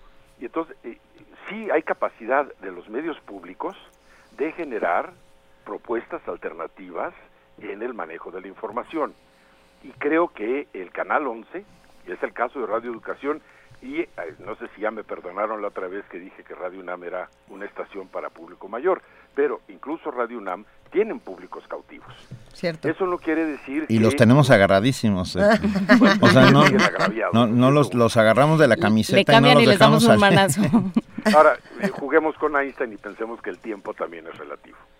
Pero en todo caso me refiero a que los públicos eh, en general es un poco como lo que pasa con las preferencias políticas y lo hemos visto ahora con las redes digitales, mal llamadas redes sociales.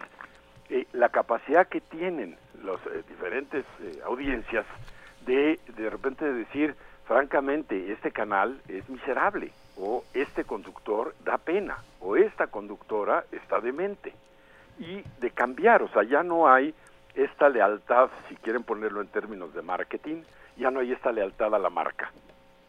Ya hay una selectividad porque precisamente, no digo que toda la población, pero un sector importante de la población tiene cada vez más acceso a medios distintos.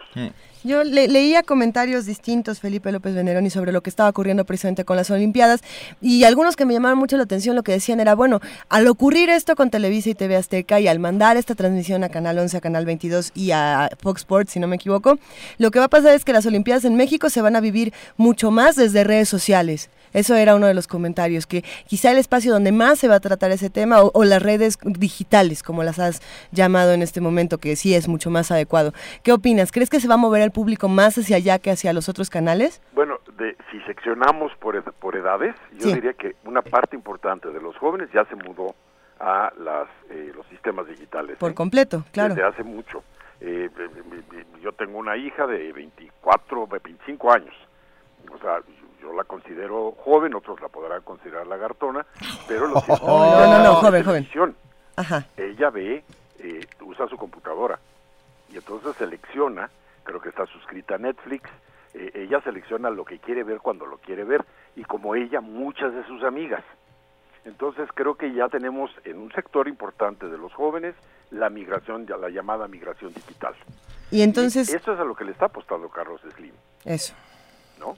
¿Qué, pasa entonces con Canal 11 o Canal 22? ¿Van a tratar de meter otro tipo de coberturas también a través de otro tipo de plataformas digitales? Bueno, sí, desde luego tengo entendido que tanto Canal 22 y desde luego Canal 11 tienen su página electrónica y suben lo que estuvieron transmitiendo al aire en la plataforma electrónica y en, otras como YouTube.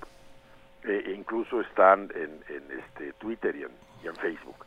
Pero yo creo que, que una cosa es esta migración que, se, que ya de un sector de la población y otra cosa es ese otro sector de la población que está acostumbrado a ver televisión.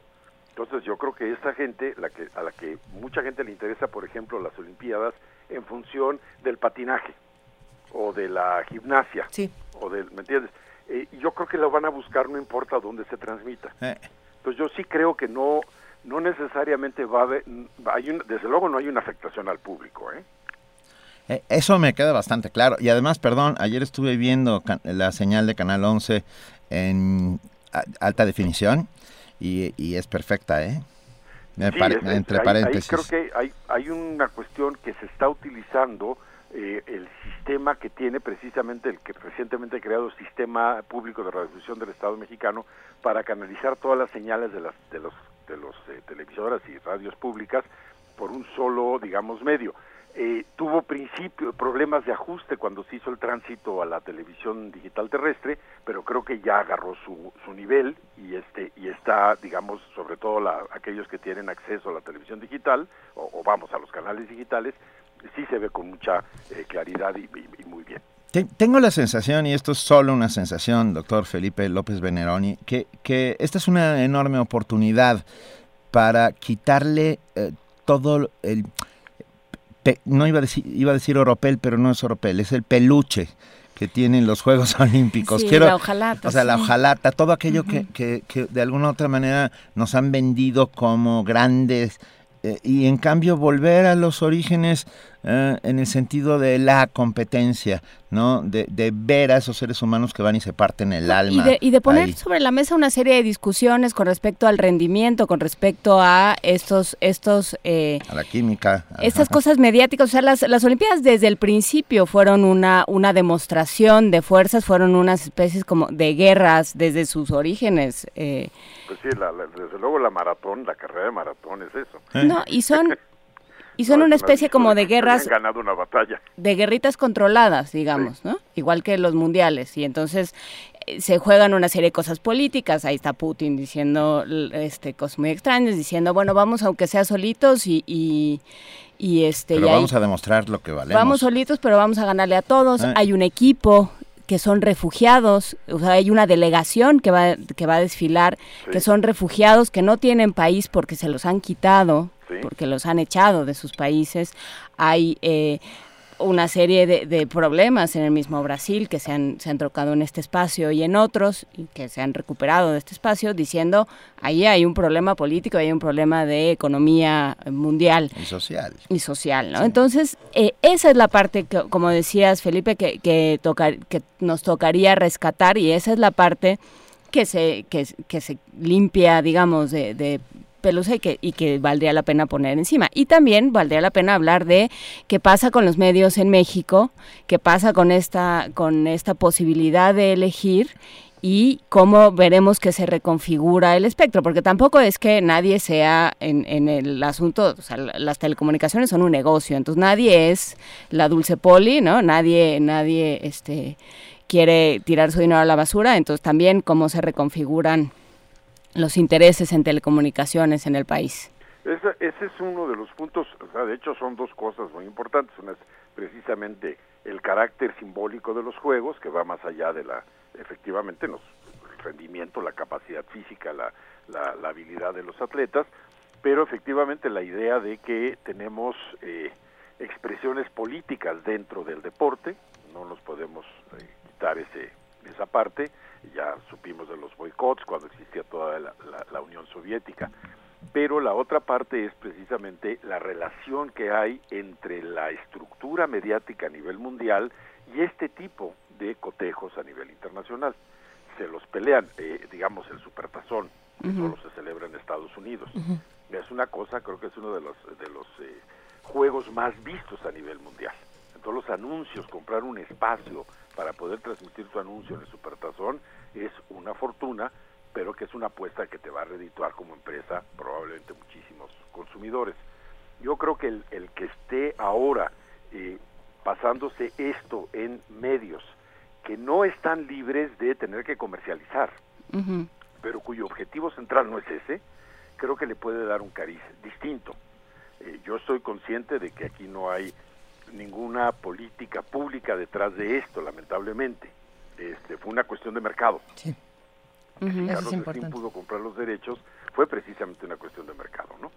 Y parte del convenio de que te vendan los derechos es que lo tengas que transmitir en una televisora de canal abierto, de, señal abierta, en el país de origen. Entonces, eh, la, la, elección de Canal 11 será obvia, ¿no? Porque no hay otra televisora, además de las dos comerciales, que tiene la, capacidad de alcance que tiene en este momento el 11. Yo creo que esto va a ser un reto muy importante para Canal 11 y como defensor de la audiencia ya he recibido comentarios del público donde me dicen, bravo, felicidades, pero ojalá no caigan en el garlito, en la trampa de querer imitar a las viejas televisoras comerciales. ¿no? Pues no hay con qué, para empezar, ¿no? ¿Mande? O sea, en, en estos medios hay, hay más... Eh, pues hay más recurso humano que, que recurso del otro. Entonces, pues echamos mano de los recursos de, de, lo que cada uno trae sobre la frente. Pero también hay otra pregunta interesante, Felipe López Veneroni, que, que me parece pertinente hacer independientemente de lo que yo quisiera de los medios de comunicación o de lo que yo eh, personalmente Luis Iglesias quisiera de los medios, de lo que fuera, todos los contenidos que transmitimos tienen que ser obligatoriamente inteligentes. Bueno, aquí tendríamos que, discutir mucho la semántica del término. Sí, por un lado, claro. Yo no creo que lo entretenido esté reñido con la inteligencia, por el contrario, creo que si algo muestra inteligencia es el sentido del humor. Por supuesto. De acuerdo. Eh, no creo que tampoco el, sentido del humor eh, tenga que ser necesariamente rebajado a su expresión más baja, ¿no? Es decir, al slap, eh, slapstick. El slapstick, sí, claro. El pastelazo que le decimos aquí. Pues sí, creo, creo que el, problema que hemos tenido es este, si tú tienes un estándar, una media de televisión de cierta calidad, muy difícilmente se puede elevar ese nivel porque toda la competencia está articulada alrededor de esa media. Si tú ves lo que pasó en Inglaterra cuando se abrieron los canales comerciales, bueno, tenía que competir con la BBC. Entonces eso te permite tener series como Downton Abbey, que no es de la BBC, pero tiene tanto más calidad que una serie de la BBC. La media ahí es muy elevada. Aquí lo que tendríamos que tratar de hacer es elevar esa media, pero para hacerlo tenemos que romper con este control monopólico del espectro que tiene Televisa y TV Azteca. Sí, importante. Eh, creo que vamos a tener que seguir hablando de todos estos temas, eh, doctor Felipe López Veneroni, profesor de tiempo completo de la Facultad de Ciencias Políticas y Sociales de la UNAM y defensor de la audiencia para Canal 11, eh, por muchas razones. Creo que vamos a ver cómo avanzan estas transmisiones, vamos a seguir hablando también de la situación política dentro de Brasil y cómo, cómo la estamos viviendo en las transmisiones, cómo la vivimos en México y sin duda pues nos gustaría muchísimo que vuelvas a hablar con nosotros pronto. Pues será un placer y un gusto verdaderamente. Muchísimas gracias. por estar esta mañana con nosotros. Veremos las Olimpiadas por el Canal 11. Yo por lo menos las veré por ahí. Y están invitados a hacer comentarios, críticas, sugerencias a través de la página del defensor ahí en, este, en, la plataforma digital de Canal 11. Por cierto, nos llegó un comentario de que no estaba en la página del, del Canal 11, no estaba señalado eh, toda la cobertura de, los Juegos Olímpicos, así es que bueno, pues nosotros solo transmitimos la información. Vamos a, vamos a ver eso, precisamente. Muchas gracias, eh, doctor. Un saludo a todo el auditorio. Gracias. Muchas gracias. muchas gracias. Muchas gracias. Y eh, vamos a, tenemos música, Brasil. Pero tenemos, son los créditos de la película Brasil. Ah, lo sabía, lo sabía, quería gritar de la emoción. Calma, calma, calma. A ver, Terry Williams. Terry, Gilliam. Terry Gilliam. Terry Gilliam hace esta maravillosa película llamada Brasil y ahora sí. Y ahora sí. Ya logré. Qué emoción. Para todos los admiradores de Terry Gilliam y para todos los que están interesados en lo que está ocurriendo en Brasil, vamos a escuchar Brasil con Geoff Mulder. Primer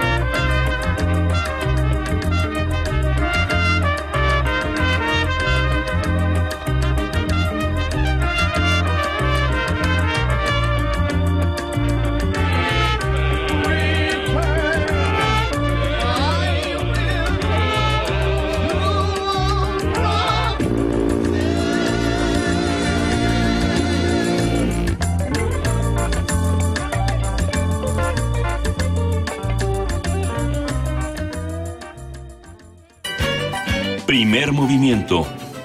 Clásicamente... Diverso. Son las 8 de la mañana con 42 minutos. Seguimos aquí en la cabina de radio UNAM en primer movimiento y discutíamos las distintas manifestaciones artísticas ahora que estábamos escuchando esta, esta canción de Brasil. Discutíamos si era la de la película, si no, era. Ahorita que termine Guadalupe vamos a meter la de la película. Pero bueno, precisamente, ya que hablábamos de películas, se encuentra en la línea nuestra queridísima Guadalupe Ferrer, titular de la Dirección General de Actividades Cinematográficas de la Filmoteca, de todos estos espacios maravillosos de la UNAM. Querida Guadalupe, buenos días. ¿Cómo estás? Buenos días, Luisa.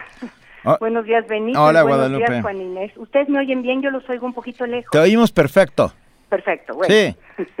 Cuéntanos, por favor. Vamos a hablar sobre 120 años de la llegada del cine a nuestro país. Sí, claro, claro. Claro, porque la Filmoteca está festejando eh, precisamente el sábado mañana, 6 de agosto, esta efeméride. Pero la verdad es que es una historia súper bonita y súper importante porque pues los resultados de que llegara hace 120 años este invento a, a México pues ha dejado muy buenos, han sido muy buenos, ¿no? Yo creo que no hay o habrá muy pocas personas que digan que el cine no le gusta, ¿no? O que no le interesa, pero a la mayoría, a los que nos gusta, pensamos que, que el cine ha sido una gran bendición. Y coincide esta fecha, les cuento, con una función que hizo el general Porfirio Díaz, siendo presidente, en el Alcázar de Chapultepec, porque habían llegado muy poco antes, 15 días antes, unos enviados de Lumière, uno que se llama Gabriel Beire y otro Fernando Bon Bernard, que eh, el primero era como el técnico experto, un joven de 25 años, y el segundo era quien traía la patente para negociar todo lo que se pudiera hacer con este nuevo aparato, este invento en América Latina. Entonces llegan, se ligan muy rápido con el secretario de la Defensa, pero imagínense qué tan rápido, 15 días, y eh, que era Felipe Berriozábal, y al, el día 6 de agosto estaban haciéndole esta función al presidente Díaz y a la familia Romero Rubio y algunos invitados. Se emocionaron, les encantó, invitaron a cenar en la casa presidencial a estos personajes y de ahí inmediatamente empezaron las funciones primero a los científicos y a la prensa la semana siguiente y luego al público. Y dijeron bueno vamos a hacer una función semanal. Pues no eh, tuvieron que hacer una función diaria porque era muchísima la demanda y eh, empezaban a las 5 de la tarde, terminaban a las 10 de la noche. Por supuesto, el primer problema al que se enfrentaron fue al de la electricidad. La electricidad empezaba a funcionar a las 5 de la tarde, entonces ahí empezaban las funciones, pero rentaron un entresuelo en Plateros 9, que es significativo, ¿eh? La dirección, porque luego la compraría el ingeniero Salvador Toscano, y este ahí empezaron a hacerse las funciones el boleto costaba 50 centavos, que era lo mismo, o sea, no era barato, era lo mismo que uno podía comprar una eh, platea en sombra en la Plaza de Toros. Es caro. Era caro, y lo que ¿Eh? costaba la ópera. Pues a pesar de eso, los ricos del país dijeron, a nosotros háganos una función exclusiva los jueves y estamos dispuestos a pagar un peso. O sea, eh, siempre hemos sido así, ¿verdad? Entonces, bueno, pues eh, eh, de esta llegada trajo a México, suponemos, por lo que decía la prensa, eh, 11 cortos franceses, traía muchos, pero los que les exhibieron a Porfirio Díaz, 11 cortos franceses que nosotros vamos a eh, mostrar mañana, sábado, a las seis y media de la tarde en la sala Julio Bracho, este, y que componían esta primera función musical alzada en vivo con José María Serralde, que hace cosas maravillosas eh, al musicalizar cine silente, y presentada por Aurelio de los Reyes, que es el gran historiador de todo este periodo de nuestro cine, pero como es tan pequeñito el programa, porque esos 11 cortos, pues déjame decirles que son aproximadamente seis minutos, vamos además a poner el, el resto de las vistas que era como se llamaban, este, que se filmaron en México eh, a partir de, que llegaron estos enviados de Lumière y hasta más o menos diciembre de 1896 y que pues rescatan momentos muy interesantes de nuestro país, pelea de gallos que se fueron a filmar a Guadalajara, eh, un montaje de un duelo que había sido un suceso que había conmocionado a la sociedad mexicana, entonces cuando la gente lo vio ahí reproducido en movimiento, pues se emocionó muchísimo. ¿Un tren viniendo hacia nosotros, Guadalupe? Sí, ese es el, ese es eh, de los que le mostraron a Díaz, eh. eh. que es esto que a, lo que a los que sí espantó fue los franceses la primera vez que vieron que el tren se movía en la pantalla, ¿no? Este junto con la salida de los obreros de la fábrica, pero de aquí de México hay una serie de imágenes muy bellas que pues nos dejan ver cómo éramos, que nos parecemos un poco todavía, y este yo creo que es de alto valor histórico, muy, muy, muy importante. Una anotación nada más, eh, los enviados de Lumière llegan en julio a México, en agosto le muestran a todo Porfirio Díaz, y por otro lado, la agencia de Edison estaba tratando de introducir un aparato que pues hacía un poco lo mismo, que se llamaba Vitascopio, pero ellos lo estaban haciendo en Guadalajara y en el norte. Entonces, cuando los enviados de Lumière llegan a Guadalajara, ya la gente no se impresiona tanto porque ya había estado viendo las pruebas con eh, los aparatos de Edison. Sin embargo, pues eh, Lumière, quien queda con la patente de esta eh, maravilla que conocemos como el cine, luz, eh, todo lo que nos da, ¿no? Historias, y pues está todo el mundo invitado porque la función es pública, digo, perdón, es gratuita, este, claro que tenemos un cupo limitado, ¿no? No tenemos tantísimas butacas, pero nos dará mucho gusto compartir con quien quiera, pues este momento que nos recuerda que hace 120 años eh, llegó la forma de vernos reflejados en una pantalla moviéndonos, ¿no? Eso es padre. Que, no, es padrísimo. mañana sale a Julio Bracho. Ajá, a, las seis y media. Seis y media de la tarde Música en vivo, Aurelio de los Reyes, que si alguien sabe de, de, ese cine es él. Así es. ha sido un investigador acuciosísimo y, penetrante sobre esa, esa época de nuestro del cine en México. Y ah. bueno, está interesantísimo, ¿eh? Y déjeme nada más, perdón, una cosa que estaba olvidando es que esto está sucediendo a finales del 96. Para 1900, para 1899 ya había más de 90 carpas y salas eh, que se montaban, se desmontaban, porque bueno, era como iba llegando material, ¿no? Pero, eh, o que se combinaban con zazuela y con actos de predigitación, de magia, perdón, este, y entonces, eh, vamos, gustó muchísimo, muchísimo, creció muy rápido y se popularizó. El salón, el salón rojo. Más tarde, sí. Fósforo. Así es. ¿No? Algunos, algunos cines que luego se volvieron míticos. Míticos, míticos, Y este, y bueno, pues la gente se acuerda que Plateros fue lo que hoy es, este, después fue San Francisco y hoy es Madero. Sí, la calle de Plateros. O sea, en el mero corazón de la ciudad. Y rompía. Hablando de historia, ¿sabes quién le pone Madero a la calle de Madero? sí, claro. Pancho, Villa. Pancho Villa. Hay una, hay un fotograma espectacular en el que está poniendo Pancho Villa subido en una escalera a la placa de, de, la Avenida Madero.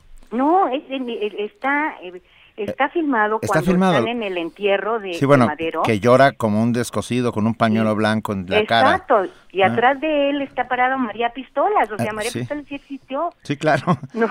Eso es de los hermanos Alba, ¿no?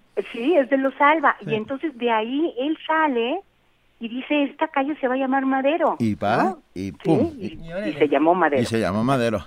Qué bonito. Sí, oye, Guadalupe, bueno, pues mañana todos a la Julio Bracho. Guadalupe, nos mandaron, nos mandaron un tema que, que nos gustaría a ver si la próxima semana te gustaría entrarle. Para, a ver. Eh, lo que pasó el día de ayer con Cinemex y esta película del Escuadrón Suicida. ¿De qué hablas? De la, película de los villanos de, la DC. bueno, a ver, lo que pasa es que eh, pues, todo indica que Cinemex el día de ayer anunció que ahí no se va a transmitir. Que Suicide Squad, que es como la película más esperada para los hollywoodenses, no se va a transmitir ahí por un asunto de, concesiones. No estamos muy seguros de cómo pasó, pero, pero los radioescuchas dicen que si quieres entrarle al tema de qué está pasando con Cinepolis, Cinemex y demás. Ah, bueno, claro, pues el tema, mira, en particular no estoy enterada de esto exactamente que me estás diciendo, pero el, asunto de la distribución y exhibición en México, pues es una de las cosas que más eh, resultan importantes hoy para entender eh, la presencia de distintas cinematografías y la competencia que se da solo básicamente en dos monopolios, pues es un problema serio. Entonces, en este duopolio, digamos, ¿no? Entonces, sí, ¿cómo no? ¿Cómo no? Déjame enterarme a fondo qué pasó, por qué no la va a exhibir, le quitaron la eh, los derechos, no, no sé qué está pasando, pero, pero sí, por supuesto. Hablamos de eso la semana que entra. claro que sí. Muchísimas gracias. Guadalupe Ferrer, directora general de actividades cinematográficas de la UNAM. Es un placer, como siempre, hablar contigo. Siempre, sí, se los agradezco muchísimo. Y bueno, nada más rapidísimo, no, no va a dejar de ser noticia, porque si pasó esto en Cinemex, que me voy a enterar, es una anécdota, pero el asunto de la exhibición en México es un asunto que está y que hay que discutir. Y lo haremos. Y lo haremos. Para eso, para eso están estos, este, este micrófono y estas ondas. muchas gracias, Guadalupe. Oigan, muy bien. Y todos felices de que estén cumpliendo años y años. Estemos, Pero se la van a vivir en festejos, porque primero festejan Radio UNAM, luego festejan Primer Movimiento. Bueno, qué barbaridad. No, ya, ya nos vamos a poner a trabajar. Tú tranquila. Oye, no hemos parado de trabajar en todo el tiempo. Te abrazamos, querida Guadalupe, y te vamos a dedicar esta canción. Ahora sí, ahora sí, el Brasil de los créditos de Terry Gilliam. Ah, bueno, muy Venga, bien. gracias. La otra no estuvo mal. No, estuvo, estuvo curiosa, pero, pero pusimos cara a todos de esto no me suena. Va la revancha. ahí va la revancha. Te queremos, Guadalupe. Hasta luego. Hasta luego, corazón. Bye.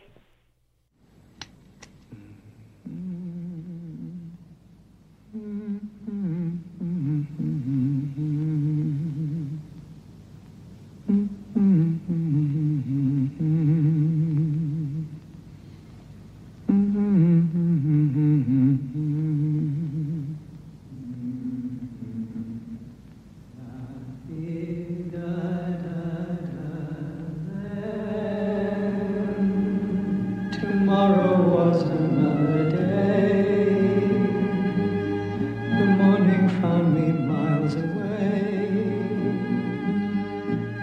still a million things to say. Now, as twilight beams the sky above, recalling thrills of our love, there's one thing I'm certain of.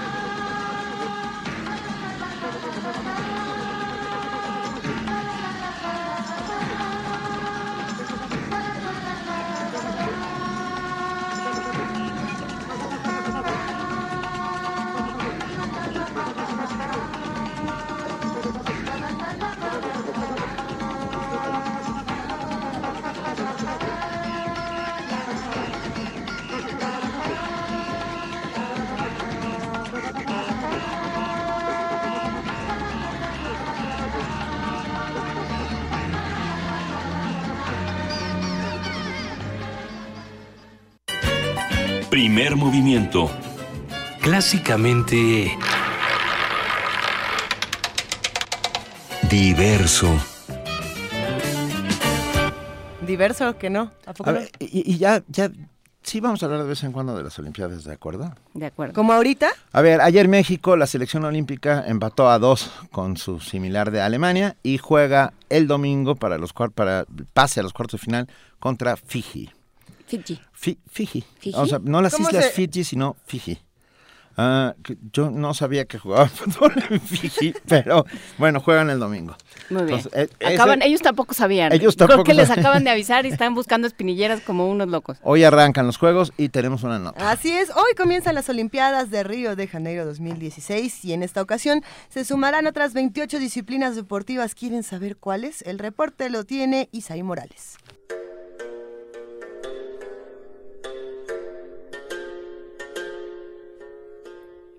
Los Juegos Olímpicos de verano constituyen la máxima fiesta deportiva, inspirada en la competición de los antiguos griegos en la ciudad de Olimpia. Fue hasta 1894 cuando el francés Pierre de Coubertin fundó el Comité Olímpico Internacional y en 1896 se realizaron los primeros Juegos de la era moderna en Atenas, Grecia. En esa ocasión solo participaron 14 naciones, Alemania, Austria, Australia, Bulgaria, Chile, Dinamarca, Estados Unidos, Francia, Gran Bretaña, Grecia, Hungría, Italia, Suecia y Suiza. Las Olimpiadas se realizaron cada cuatro años, pero por los conflictos bélicos mundiales se suspendieron en los años 1916, 1940 y 1944. Edmundo Ruiz Velasco, entrenador de canotaje del UNAM, calificó de emocionante los próximos Juegos Olímpicos de Río de Janeiro. El máximo evento que se puede disputar en, dentro del deporte organizado y para un deportista los Juegos Olímpicos es la máxima eh, aspiración a poder desarrollar sus talentos en la disciplina que practique. ¿no? Desde los Juegos Olímpicos de 1896, cuando es la primera versión en, en Grecia, se han disputado 30 ediciones hasta la próxima, esta semana se inaugura en Río de Janeiro, la 31.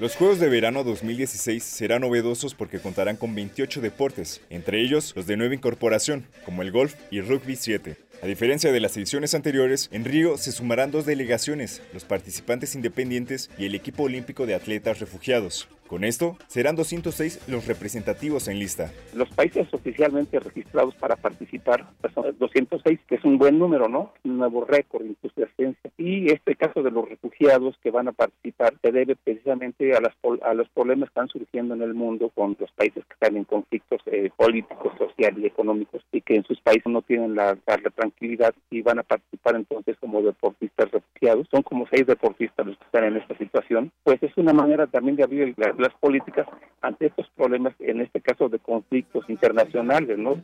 El entrenador universitario habló sobre la delegación que representará a México en Río y los resultados que podría obtener. Estaban registrados oficialmente 126. Generalmente el promedio de medallas para los Méxicos va de 2, 3 medallas. Las últimas versiones nos han dado un poquito más de resultados de las 7 que se ganaban en, Londres. Pues ahora se podría esperar que puedan conseguir entre 3 y, y 6 medallas, ¿no? Pero dadas las políticas que también se dan en el deporte mexicano, no se dan los apoyos que pudieran tener los atletas que tienen calidad y que tienen nivel. Pero no todo es deporte en la máxima competición. De acuerdo con la División de Seguridad de IBM, las Olimpiadas serán blanco de cibercriminales, los cuales buscarán robar datos y dinero de usuarios de servicios de telecomunicaciones, bancarios y financieros. Además, los juegos se desarrollarán en un ambiente marcado por la crisis política brasileña, la inseguridad y los escándalos de corrupción.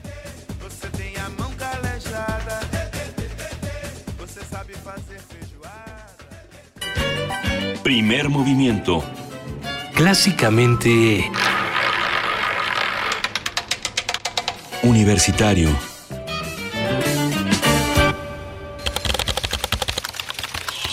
Informativo. La UNAM. Investigadores de los Institutos de Fisiología Celular y de Biotecnología del UNAM desarrollan un anticonceptivo masculino basado en venenos de arañas, víboras y alacranes. El objetivo es crear una sustancia que inhiba los espermatozoides para impedir la fecundación. Nacional. Empresarios, hoteleros, comerciantes y transportistas de Oaxaca realizarán un paro de labores de 24 horas a partir del primer minuto del lunes 8 de agosto para exigir que la CENTE libere los bloqueos en la entidad.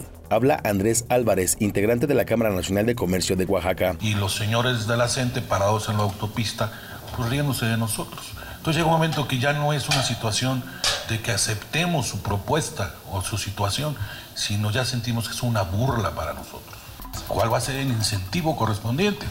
Repito, no quisiéramos pensar que nos van a mandar un chequecito de 15 mil pesos cuando andamos en pérdidas de ya varios cientos miles de, millones de pesos. Yo creo que es un problema que está tocando un fondo definitivo.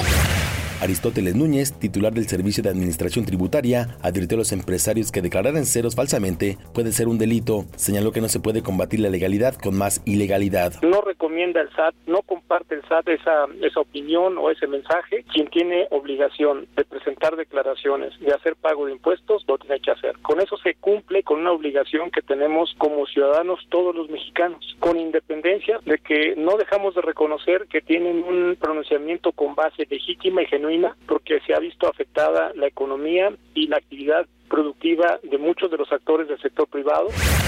La Comisión Nacional del Agua informó que durante las próximas horas la tormenta tropical EAR podría degradarse a depresión tropical, esto luego de que toque suelo veracruzano. Miguel Ángel Mancera, jefe de gobierno de la Ciudad de México, aseguró que las fotomultas han sido fundamentales para reducir los accidentes viales. Tenemos muy buenos resultados que vamos a pedir que sean comunicados a ustedes que se los expliquen a más tardar la próxima semana, pero hay un descenso clarísimo en los homicidios eh, de tránsito de vehículos, en los accidentes de motociclistas y sobre todo de ciclistas también. Economía y finanzas. El Servicio de Administración Tributaria y la Procuraduría de la Defensa del Contribuyente confirmaron que en septiembre iniciarán las primeras auditorías electrónicas. El objetivo es interactuar con el contribuyente a través de estos medios. Internacional. Estudiantes chilenos se manifestaron en las calles de Santiago. Aseguraron que la reforma educativa de la presidenta Michelle Bachelet considera la educación como un negocio. Habla Pedro González, manifestante. Nosotros no vamos a descartar ningún tipo de movilización, no vamos a decir eh, esta es la última marcha del año porque eh, para que nosotros tengamos la última marcha del año sea cuando tengamos reformas estructurales, cambios reales dentro de la educación y no medidas parches como lo han tomado la autoridad actualmente luego de que fuera girado un orden de aprehensión contra Gebe Bonafini, líder de la organización Madres de la Plaza de Mayo, el presidente de Venezuela Nicolás Maduro aseguró que esto es una muestra de la persecución que sufren los activistas en Argentina. El movimiento de las Madres de la Plaza de Mayo en Buenos Aires y en Argentina hoy ha recibido un ataque nuevamente del fascismo cuando se ha decretado la captura para ser encarcelada de esta inmensa mujer suramericana, Eve Bonafine. Desde Venezuela mandamos todo nuestro apoyo y solidaridad. Donald Trump, candidato republicano a la presidencia de Estados Unidos, criticó las acciones diplomáticas de la ONU. ¿Cuándo fue que viste a las Naciones Unidas hacer un arreglo de alguna guerra? Usted no lo ve, es como un club de campo. La gente, estamos gastando una fortuna y que puede tener un tremendo uso. Podría ser una gran cosa. Yo no la estoy atacando, pero en este momento es como un club de campo. ¡Ay, Dios mío! ¿Para qué vine? Si no es lo mismo venir que irse chillando. Un día como hoy. En 2012 murió la cantante Chabela Vargas, una de las cantautoras más reconocidas del género ranchero. La Llorona, No Volveré y Paloma Negra son algunas de sus interpretaciones más populares. Cuando te hablen de amor y de ilusiones. Hasta aquí la información. Buenos días. Quiero ser libre, vivir mi vida con quien yo quiera. Dios, dame fuerza, que me estoy muriendo por irla a buscar. Radio UNAM, clásicamente informativa. Primer movimiento. Clásicamente... Incluyente. Mira, mira la ciudad, mira el país, mira el mundo, mira el universo desde la universidad. Abre los ojos, mira TV UNAM. Hace poco hablaste por tu ciudad. Ahora es tiempo de hablar por tu colonia o pueblo de la Ciudad de México. Imagina, ¿qué harías si pudieras representar a tu comunidad? O si tuvieras más de 800 millones de pesos para tu ciudad. Este 4 de septiembre hablarás por tu colonia o pueblo. Espéralo. Infórmate en iedf.org.mx y habla por tu ciudad. Escucha, disfruta y descarga cultura gratis. Te recomendamos. Ya puedes descargar un fragmento del relato Ulises Criollo, del autor José Vasconcelos. Mis primeros recuerdos emergen de una sensación acariciante y melodiosa. Estrenos. Disfruta de los poemas de Julián Herbert. Todos sabemos que la poesía no es más ni menos que una destreza pasajera. Todo esto y más en www.descargacultura.unam.mx. Primer movimiento. Clásicamente... Universitario.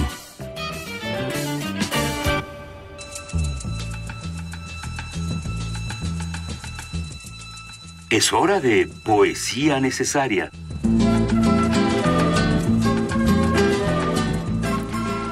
Iglesias, es hora de poesía necesaria. Es hora de poesía necesaria y estuvimos buscando distintos poemas, distintos acercamientos. Hay muchos portales donde uno puede consultar poesía inmediata, poesía digital, como le dicen ahora, porque ya no son, ya no son redes sociales, ahora son redes digitales. bueno, parece que ya eran desde antes, nada más que Felipe López y nos lo vino a contar en este momento. Pero está muy bien, pensando en todos estos portales que puede ser Cuadribio, Punto de Partida, que lo mencionábamos aquí. El periódico de poesía. Periódico de poesía. A mí me gusta mucho Círculo de poesía, eh, las publicaciones que tienen en Twitter me, fascinan porque siempre me, me, replantean el panorama poético actual. Y postearon el 3 de agosto, hace un par de días, una, una muy interesante, un, artículo muy interesante sobre la voz de los desplazados, poesía e inmigración, que vamos a compartir en nuestras redes sociales, diferentes autores. Pero bueno, sí es un tema fundamental este de, la migración y de todas estas voces diferentes. Hay un poeta muy, muy joven, tiene 28 años y es eh, irracional el, el poder que tiene esta voz tan, tan joven. Nació en 1988, Ocean Vuong, él es de Vietnam, él es un poeta vietnamita. Y tiene, tiene poemas impresionantes, ha ganado numerosos premios en distintos países y les vamos a compartir el día de hoy Besando en Vietnamita. Mi abuela besa como quien oye bombas estallar en el patio, donde la menta y el jazmín alzan sus perfumes por la ventana de la cocina, como si en algún lugar un cuerpo fuera destazado, como si las llamas volviesen a través de las intincadas caderas de un jovencillo, como si al salir por la puerta tu torso bailara de, heridas abiertas. Cuando mi abuela besa, no hay largos besuqueos, ni música occidental de persecución de labios. Besa como respirándote. Su nariz compacta en tu mejilla para grabar tu aroma y hacer perlas de sudor gotas de oro en sus pulmones como si al tenerte la muerte tomara también tu muñeca. Mi abuela besa como si la historia nunca acabara, como si en algún lugar un cuerpo aún fuera destazado. Primer movimiento. Clásicamente... Universitario.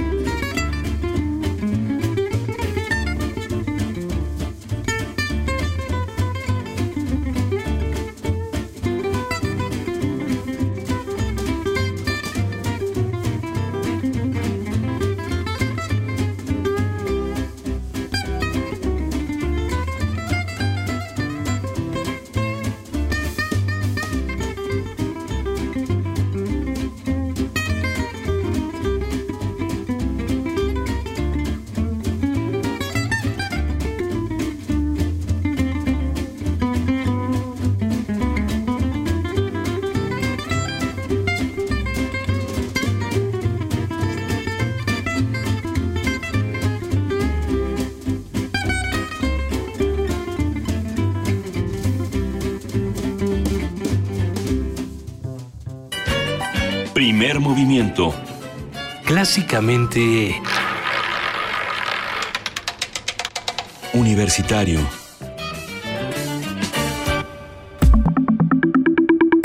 La mesa del día. Mira, mira el pasado, mira el presente, mira el futuro, mira la ciudad, mira el país, mira el mundo, mira el universo desde el conocimiento que genera la universidad más importante del mundo de habla española. Abre los ojos, mira TV UNAM. Mira TV UNAM y escucha Radio UNAM. Y, en una de esas, mira y escucha Radio y TV UNAM. Ya, ya, ya veremos. Vamos a arrancar. Va. El escritor Humberto Eco sostuvo que la televisión se nos aparece como algo semejante a la energía nuclear. Ambas solo pueden canalizarse a base de claras decisiones culturales y morales. Con el lema Mira, abre los ojos, TV UNAM inicia una nueva etapa tras 172 días de extenuante trabajo de diagnóstico, planeación y producción para actualizar un proyecto cultural con la convicción de asistir junto con la comunidad universitaria al futuro, el pasado y el presente del mundo. TV UNAM ha anunciado que cuadriplicará sus horas de producción. El estreno de 10 nuevos programas enriquecidos con la participación de múltiples dependencias de la universidad, miniseries, reportajes, cine, espacios de opinión y documentales del país y el mundo con los más altos estándares de calidad. A partir del lunes 8 de agosto, del próximo lunes, TV UNAM relanzará sus plataformas en redes sociales buscando ampliar su vínculo con la comunidad y mejorar la expresión de sus contenidos. Hoy tenemos el enorme privilegio de tener aquí en la mesa a Nicolás Alvarado, nuevo director de TV UNAM, escritor y como ya no tan nuevo, ya lleva un ratito, pues. 172 días cumplir el lunes. Eso, eso. But who's counting, ¿verdad? ¿Quién está llevando la cuenta? Yo cada minuto. escritor y comunicador que se autodefine como un hijo de la televisión pública.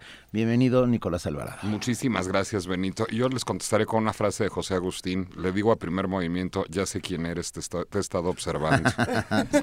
se agradece enormemente hoy más que nunca, y perdón que, que, empiece por aquí, pero rescato eh, aquella frase que icónica de Marcel McLuhan, dicha en los años 70 de El medio es el mensaje.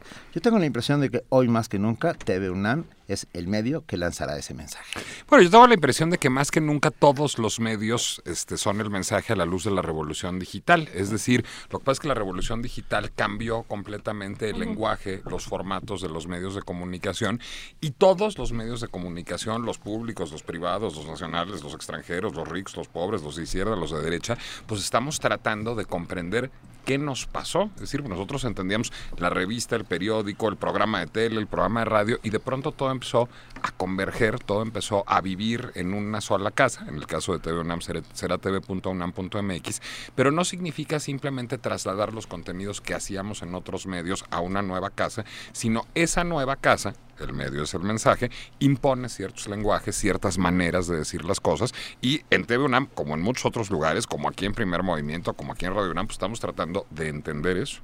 Por un lado y por el otro estamos tratando eh, de, de repensar los medios universitarios. Nicolás, no sé qué opines. Eh, hay una, una frase de, de Barrosierra que yo repito mucho que es México se discute en la universidad y yo creo que se discute sobre todo en sus medios, ¿no? O sea, se, se puede discutir en sus aulas, en sus en sus cubículos, en sus auditorios, pero también se tiene que, discutir en sus medios, ¿no? La UNAM y México se discuten a través de TV UNAM y de Radio UNAM. ¿Cómo responde TV UNAM a esto?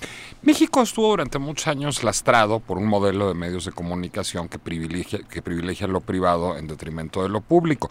Eso, pues, si quieren echarle la culpa a alguien, échenselo a Guillermo González Camarena. En los años 50, muy a principios, no, de veras, a finales de los años 40, este, el presidente alemán manda a Guillermo González Camarena a Salvador Novo a hacer un estudio por todo el mundo para ver cuáles son los modelos de televisión.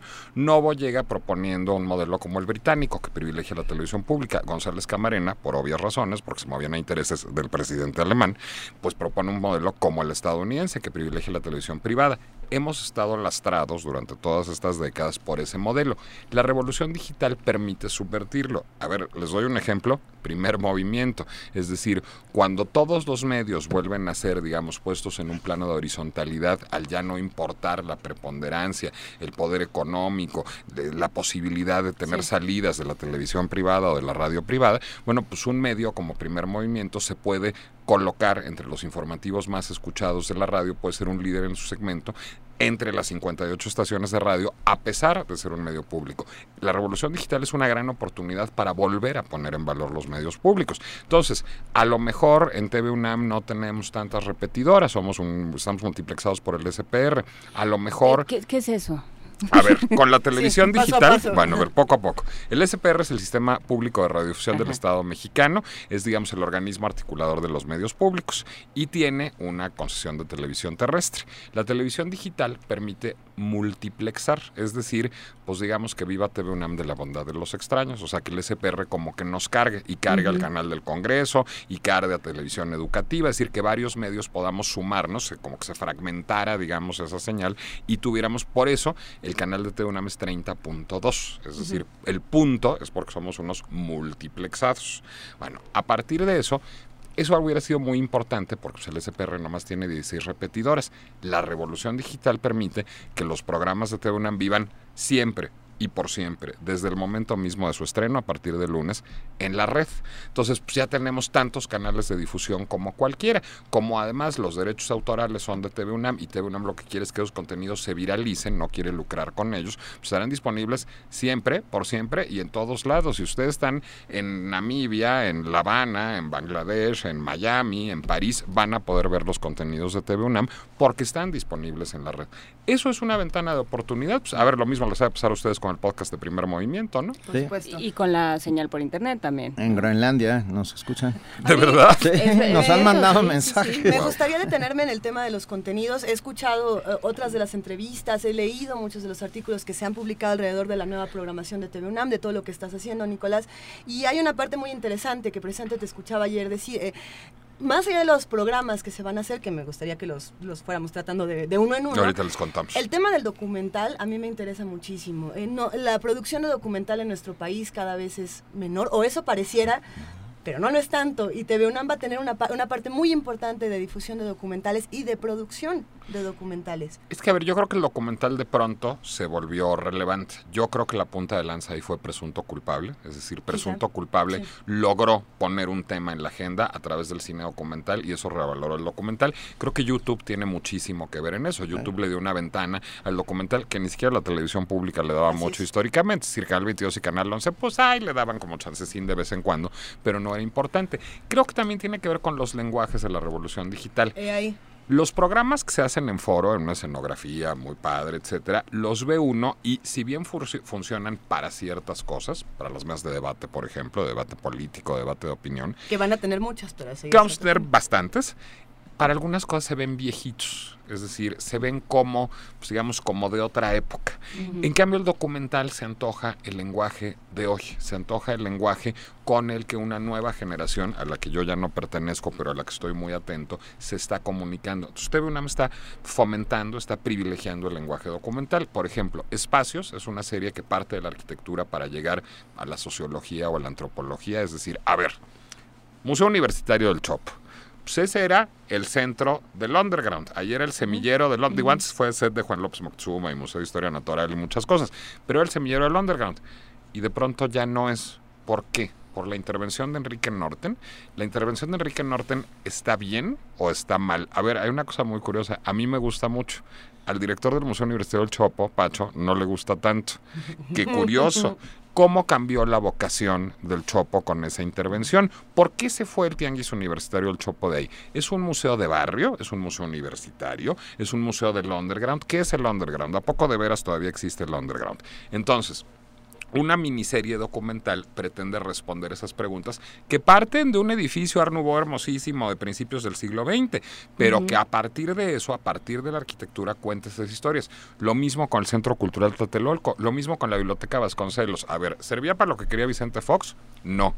¿Es cierto que no sirve para nada? No, Tampoco, sorpresivamente no. Sirve, no. Atiende a una comunidad gigante. Y atiende a una comunidad que no era la previsible. Se Así vuelve es. un polo de desarrollo cultural en el norte de la Ciudad de México. Es decir, a lo mejor fue una buena decisión construirla, no, pero sirve para algo y sirve bastante bien. Hay una, serie documental con eso. ¿Qué pasó con el edificio Ermita? ¿Cómo se relaciona el edificio Ermita con la gentrificación de esa zona? ¿Eso es bueno para la zona o es malo para la zona y para el edificio Ermita? Es decir, esas son las preguntas. Esas preguntas solo las responde bien un documental un programa de museos, pues a ver, vamos a mandar a Susan Crowley a probar el simulador de Universum, vamos a mandarla a platicar con Anish Kapoor y a platicar con Cuauhtémoc Medina de esa exposición in situ y a que la recorra con nosotros, vamos a mandarla a la exposición de Valenciaga en el Museo de Arte Moderno, a la exposición de Fischli and Weiss en el Museo Jumex, no solo museos universitarios, no, porque nos veamos la universidad a cuestas. ¿Qué hizo Susan? Se llevó a Cuauhtémoc Medina al Museo Jumex y le dijo, a ver, ayúdame a entender la exposición de Fischli and Weiss. ¿Quiénes son estos señores? Es decir, la idea también es sacar a pasear a la universidad. La idea es que la universidad sea la lente que nos permita ver no solo lo que hay adentro de la universidad, sino sobre todo lo que hay afuera de la universidad, en la ciudad, en el país, en el mundo, en el pasado, en el presente, en el futuro. Discutir a México desde la universidad, y al la mundo. Mesa, y al mundo, por supuesto. y, queda claro que es una televisión universitaria que responderá a los intereses de la universidad y que estará planteada a partir de la crítica, la autocrítica y todo que es que a ver, eh, porque eh, ah, hubo de repente el temor y lo y lo decimos así, si no si no ¿para qué estamos aquí hablando? Pero por, supuesto, de, que porque venías de una televisora, que entre paréntesis, y por si no lo saben, yo también trabajé. A ver, yo trabajé en esa televisora y, jamás representado sus intereses. Sí, yo fui. es mucha la gente. A ver, yo fui jefe de redacción de Para Gente Grande durante tres años. Bueno, tres, cuatro años. a ver, a ver, esos dos programas son grandes programas que produjo Televisa, ¿eh? Para gente grande está muy bien, Plaza estaba muy bien, Plaza Sésamo está re bien. Por cierto, Plaza Sésamo es un producto de la televisión pública de PBS, del Children's Television Workshop, que encuentra su hogar en la televisión privada. Pues es que las cosas siempre son mucho más complejas de lo que parece. Pero a ver, eh, Bien, no, no viene representando ningún interés más que los intereses de la comunidad universitaria. Y los intereses de los usuarios de TV UNAM, de sus espectadores. Es decir, pues lo que queremos es hacer una chamba que esté bien. Además, Benito, el medio es el mensaje. Es. decir, no se me antojaría mucho producir una telenovela, pero si se me antojara no sería el lugar para hacerlo TV UNAM, eso me queda muy claro. ¿Qué sí es? Eh, ¿qué, sí va a haber en TV UNAM? Tenemos ahora 10 series, si no me equivoco. ¿Qué series? Cuéntanos. 10 nuevas series. A ver, ya les conté de dos. Ya les conté de Espacios, que parte de la arquitectura. Ya les conté de Gabinete, que es nuestro programa de museos.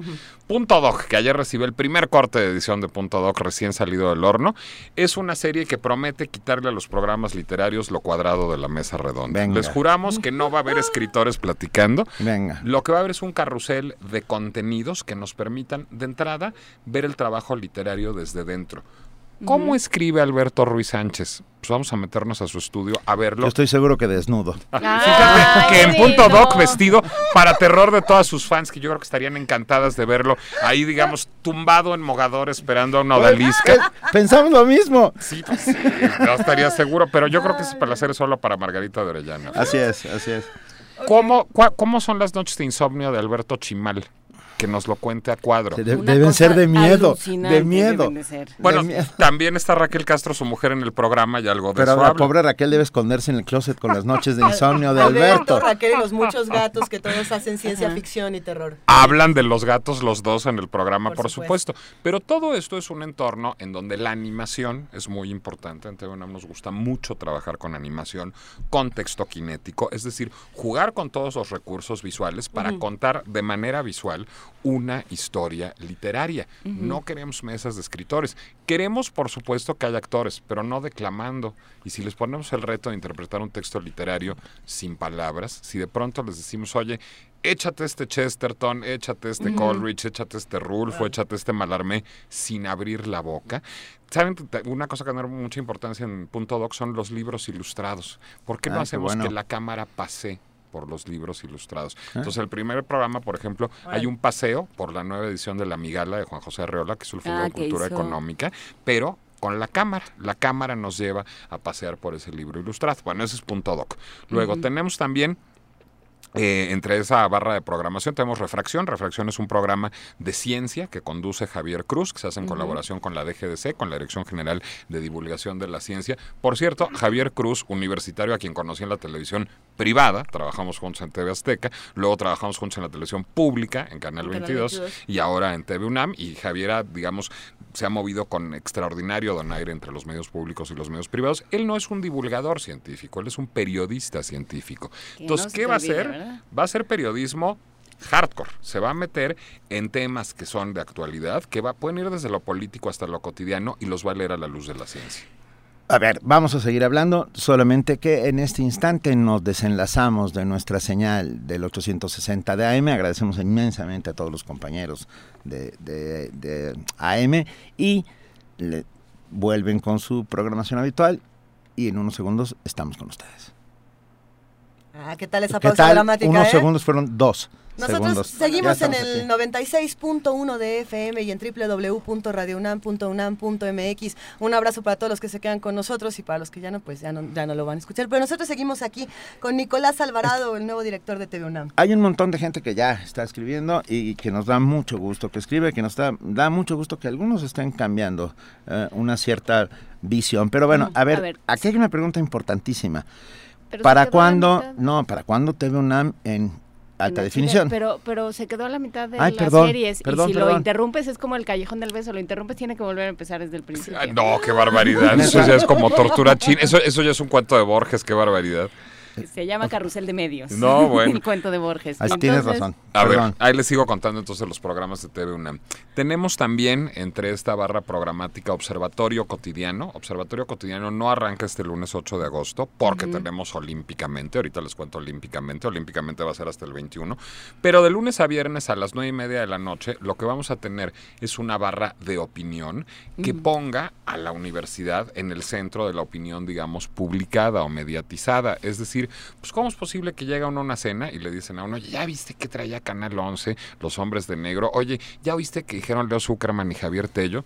¿Y dónde está la universidad? ¿Dónde está la opinión general en la universidad? En primer movimiento, sin duda, pero tiene que estar en TV UNAM también. Por supuesto. Entonces, todas las noches, una noche a la semana va a estar Pedro Salazar analizando la coyuntura informativa desde el derecho. Una noche, Fernando Castañeda, exdirector de la Facultad de Ciencias Políticas, desde la política. Una noche, Mireya Imas, desde las ciencias y las ciencias del medio ambiente particularmente. Una noche, Pacho, desde la cultura el director del Museo Universitario del Chopo, y una noche Rolando Cordera desde la economía. Ah, qué maravilla. Entonces, bueno, la idea es, y a ver, Mirella y Pacho otra vez no van a hacer divulgación científica o divulgación cultural, van a hablar del hoy no circula, o van a hablar del matrimonio igualitario, o de la, legación, de la legalización de la marihuana, o del calentamiento global reflejado en las políticas públicas, a lo mejor en la elección de Estados Unidos. Es decir, la idea es poner en juego el conocimiento universitario para hablar de lo que está pasando, para hablar de la coyuntura. O sea, lo que hacen aquí. Exactamente, exactamente. Lengua Larga. Lengua Larga es un programa de concurso que conduce mi querida amiga Laura García. Eh, sí, Laura es un eh, encanto. Es un encanto y además pues, es, es un es una castañuela, como diría mi madre. Ella por doble razón. Ella por doble razón. ¿De qué va lengua larga? Lengua larga, a ver, hay dos equipos, dos equipos que vienen de alguna escuela o de alguna facultad de la universidad. Ok. Prepas, SHs, facultades, es decir, todos los alumnos de la universidad de posgrado pueden participar. No tienen que ser de una disciplina humanística, pueden ser de una disciplina científica, pueden ser de una disciplina administrativa, pero sí tienen que tener un interés con el lenguaje porque son retos que tienen que ver con el lenguaje. A ver, dame antónimos, dame sinónimos, dame un campo semántico. Eh, dime, dame a adivinar el título de Lapando o el título del Señor de los Anillos, pero a ver, de Lapando sin usar las palabras ni José Revueltas, ni Lecumberri, ni cárcel, ni celda de castigo. Felipe Casals por ejemplo. Ahí está mi respuesta. No, Anofelia Murguía. Anofelia Murguía. Ahí está. Claro. Entonces, es, un, es un juego justamente. No los vamos a mandar, ¿eh? Equipo, equipo primer movimiento quiere ir a jugar. Ah, bueno, tenemos, tendremos que hacer algún día un lengua, un, lengua larga de las estrellas. Y entonces irá primer movimiento a jugar a lengua larga. Me parece muy bien, porque ahorita, ¿alguno de los tres es estudiante universitario regular? No, no, yo ya que yo ya acabé. No pueden ir a lengua larga. Ah, no. Pero nos podemos inscribir algún, al Canon Holmes. No. ¿Sí? ¿Se bueno, yo voy a dar uno del okay. ¿Pero se va a pasar por TEUNAM o qué? ¿Cómo no. Qué? No, para podernos inscribir. ¿Por qué distraes con lo del canon? Ah, nos podemos inscribir en una Ay, de educación ya me continua. por Sí, eso. pues sí, por Ah, supuesto. bien. ustedes Ok. pueden hacer todo lo que ustedes quieran en la vida. Está bueno. Suena bueno, lengua larga. ¿Qué, qué otro tenemos por ahí? Va a estar muy bueno lengua larga. Bueno, vamos a tenemos ahorita actualmente en lugar de observatorio olímpicamente.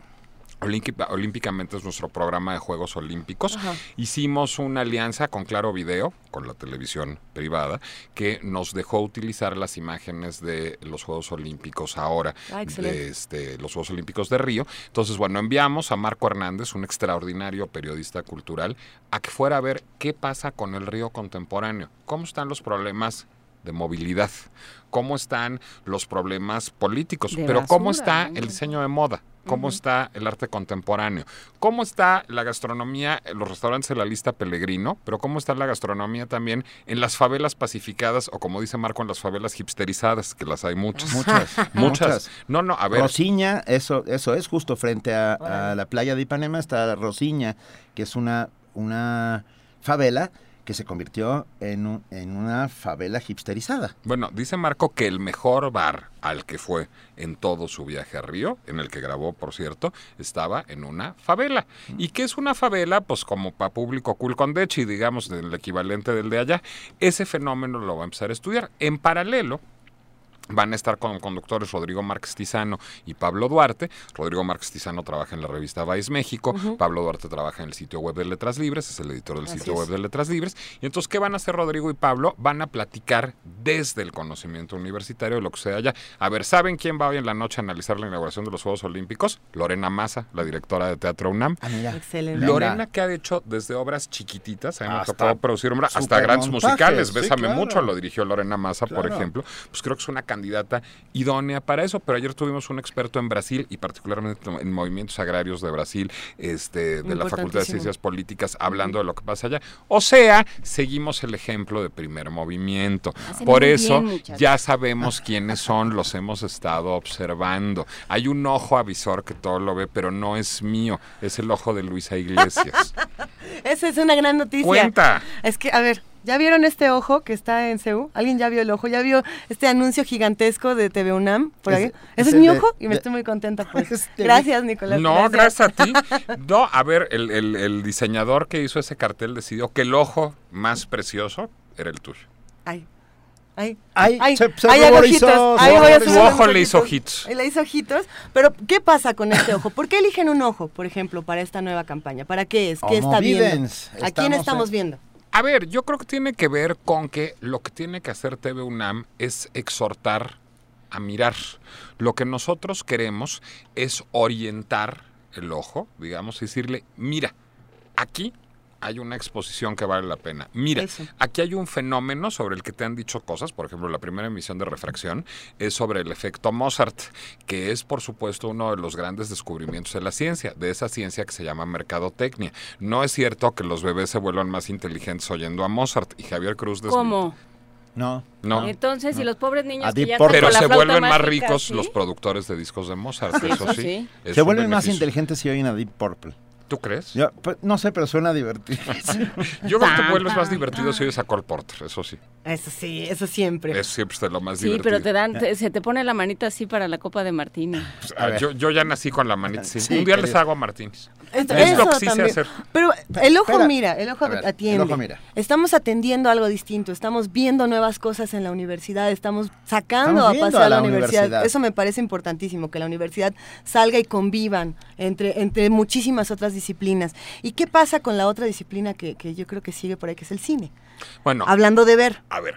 El cine ha sido uno de los productos emblemáticos de TV UNAM. TV Siempre. UNAM tiene uno de los mejores acervos filmográficos que tenga eh, la televisión Perfecto. nacional. Por cierto, parte de él por obra y gracia de la televisión privada. TV Azteca le donó muchas películas extraordinarias a Cierto. TV UNAM. Muchos de Billy Wilder, por ejemplo, Testigo de Cargo y Una Eva y dos Adamas se las donó TV. Azteca a, a TV UNAM. Entonces, ¿Qué vamos a hacer con el cine? Por supuesto, seguir teniendo el mejor cine de antes y de ahora, de México y de Europa y de Hollywood y de Asia y de América Latina, pero lo vamos a poner en contexto con el conocimiento universitario, pues si la UNAM es el lugar del cine debate. Entonces, a ver, Eva San Giorgi, directora de FICUNAM, pues es que sí les aprendimos mucho a primer movimiento, pues yo sí soy ya usuario no diario. Eso ya estamos empezando a inflarnos como sapos y luego tendrá que venir un príncipe a besarnos. Pues yo siempre he querido ser como tú cuando sea grande. No, hombre. A ver. Tienes tiempo todavía. Eva San Giorgi de FICUNAM. Abril Alzaga, directora de la Cátedra Bergman. Manuel Villanueva, nuestro subdirector de programación, que la culpa por las gastaderas que se va a hacer a los mercados cinematográficos es que ahora viene y presenta las películas. Jorge Linares, nuestro subdirector de planeación, que le sabe al Excel, pero le sabe al cine todavía más. Y José Antonio Valdés Peña, porque nos gusta dialogar con otras instituciones. Hicimos un convenio con la Cineteca Nacional para que José Antonio se viniera a TV UNAM. Entre todos van a estar platicando, van a estar presentando las películas y luego van a traer a un académico o a un investigador a contextualizarlas. A ver, vamos a dar Medea, pues que venga alguien de la Facultad de Filosofía y Letras y que contraste las distintas versiones de Medea, incluida la de Pasolini, las distintas versiones en el cine y en la literatura dramática y en la literatura en general. Pues de eso es de lo que se trata, de poner en juego el conocimiento universitario. Nuestras ah, redes han estallado y lo agradecemos inmensamente a todos los que hacen comunidad aquí en Primer Movimiento. Y te tengo que decir, Patricia Rodríguez dice, me encanta el planteamiento, es el canal que más vemos, felicidades. Miri dice, he visto las entrevistas de Nicolás eh, y, suena muy bien el cambio de TV UNAM, suena bien. Luego está por ahí... No, mira, está... Ahora que se vea bien. Ah, hablando Judith, Judith Meléndez dice, bravo TV UNAM, vemos la presencia de Nicolás, nuestro UNAM se posiciona en todo como debe ser. Ah, no contesté el HD. Abraham Alonso dice, ya me dieron ganas de ver la TV. Y eh, Diogenito dice, yo soy uno de los que no, a los que no cayó de lo mejor Nicolás, pero reconozco que suena interesante la propuesta. Yo creo que eso de eso se trata, porque la descalificación per se eh, significa que no estamos atendiendo, ni viendo, ni escuchando. Ni ah, esperando. ni esperando. Eh, creo que por eso quisimos invitar a Nicolás para que nos contara la programación.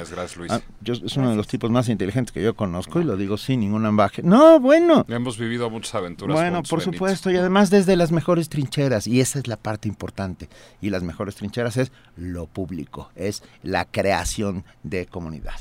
Y sin duda apuesta TV UNAM a la creación de una nueva comunidad que mire la televisión con un ojo crítico distinto. Cuando platicamos de, de tu, de bueno, de la nueva parrilla y del nuevo planteamiento de, de TV UNAM, hablaste de, eh, de una incidencia de los estudiantes, porque yo creo que eso es algo muy interesante que no sea, en lo que no se ha hecho suficiente énfasis. Nicolás, ¿cómo van a entrar? Esa, es que de pronto en la UNAM, a mí la impresión que me da es que nos ocupamos mucho de los del cubículo, los, los académicos. Los académicos siempre. Y de pronto los estudiantes son como un moho que les crece a las islas y que, y que se renueva periódicamente que nunca acabamos de entender quiénes son y qué hacen ahí. Entonces, ¿cómo va a atender TV UNAM al público eh, estudiantil? No, y te voy a contar otro vicio, tanto de la televisión privada como de la pública, que es, ah, ¿cómo le voy a dar a los chavos? Manden unos videitos. Ajá. con su teléfono tomen unos videitos y nos los mandan. Y luego, pues, esos videitos no hay ni quien los quiera ver. Lo que decidimos fue involucrar a los estudiantes en los procesos de producción y de creación de contenidos de TV UNAM y a cuadro. Por supuesto, tenemos, como muchas dependencias universitarias, un programa de y de servicio social muy nutrido, en donde de esas filas han surgido extraordinarios funcionarios de TV UNAM, muy jóvenes además, pero por otra parte, le pedimos a la Facultad de Ciencias Políticas y Sociales, a la Facultad de Derecho, que tuvo ganas de sumarse y quedó una de ellos, y al CUT, que nos ayudaran a hacer un casting, un casting con distintos estudiantes o recién egresados de las facultades o del CUT, y que ellos fueran los presentadores de los programas. A ver, pues está muy bien tener todo Melies, una serie documental sobre eso, o un documental sobre el microbioma, o una miniserie basada en Alejandro Dumas. Ajá, ¿y eso qué tiene que ver con la universidad? Pues así en frío nada, así podría estar en Eurochannel o podría estar en Film and Arts, pero si hay un estudiante universitario que además nos genera empatía en términos de, bueno, a mí no, estoy viejito, pero a los jóvenes, que me lo presenta y luego me lo contextualiza con la ayuda de un académico o un investigador, oye, pues yo voy a entender mucho mejor una miniserie basada en Ruy Blas de Víctor Hugo, si viene alguien de letras francesas a platicarme de eso, yo voy a entender mejor a Méliès, si viene alguien del CUEC a platicarme de eso, pero ¿quién es su interlocutor? Su interlocutor es alguien joven, es un estudiante que tiene las preocupaciones, las inquietudes, los conocimientos de los estudiantes y que parte de ese mundo. Y además del otro lado, o sea, ¿cómo tienes, cómo, cómo vas a tener un una carrera de, comunicación, una serie de carreras relacionadas con la comunicación que podrían encontrar en los medios un mercado y les dices así, ah, pero la tele y la radio de la universidad no son para ti. No, y además hay que involucrarlos en procesos profesionales. Es decir, la idea es saber, ¿tienes ganas de hacer esto? Te invitamos, participa, te hacemos una prueba y luego te involucramos en un proceso de producción que son procesos de colaboración con gente que ya tiene muchos años trabajando en TV UNAM o gente que ya tiene muchos años trabajando en otros medios de comunicación y que lleva a TV UNAM que también son susceptibles de enseñarles a hacer cosas. Pues, ¿Puedo hacer una pregunta de solo dos letras? HD. Ya, exactamente. Volvemos a la nos vuelven a preguntar HD. Ahí les van muchos. TV UNAM no es cierto que no esté digitalizada, pero no está completamente digitalizada. A ver, ahí les va cada parte del proceso. Cámaras de TV UNAM HD, así las recibí, ya eran HD. Máster de TV UNAM HD, yo ya recibí el máster en HD, pero no estaba instalado.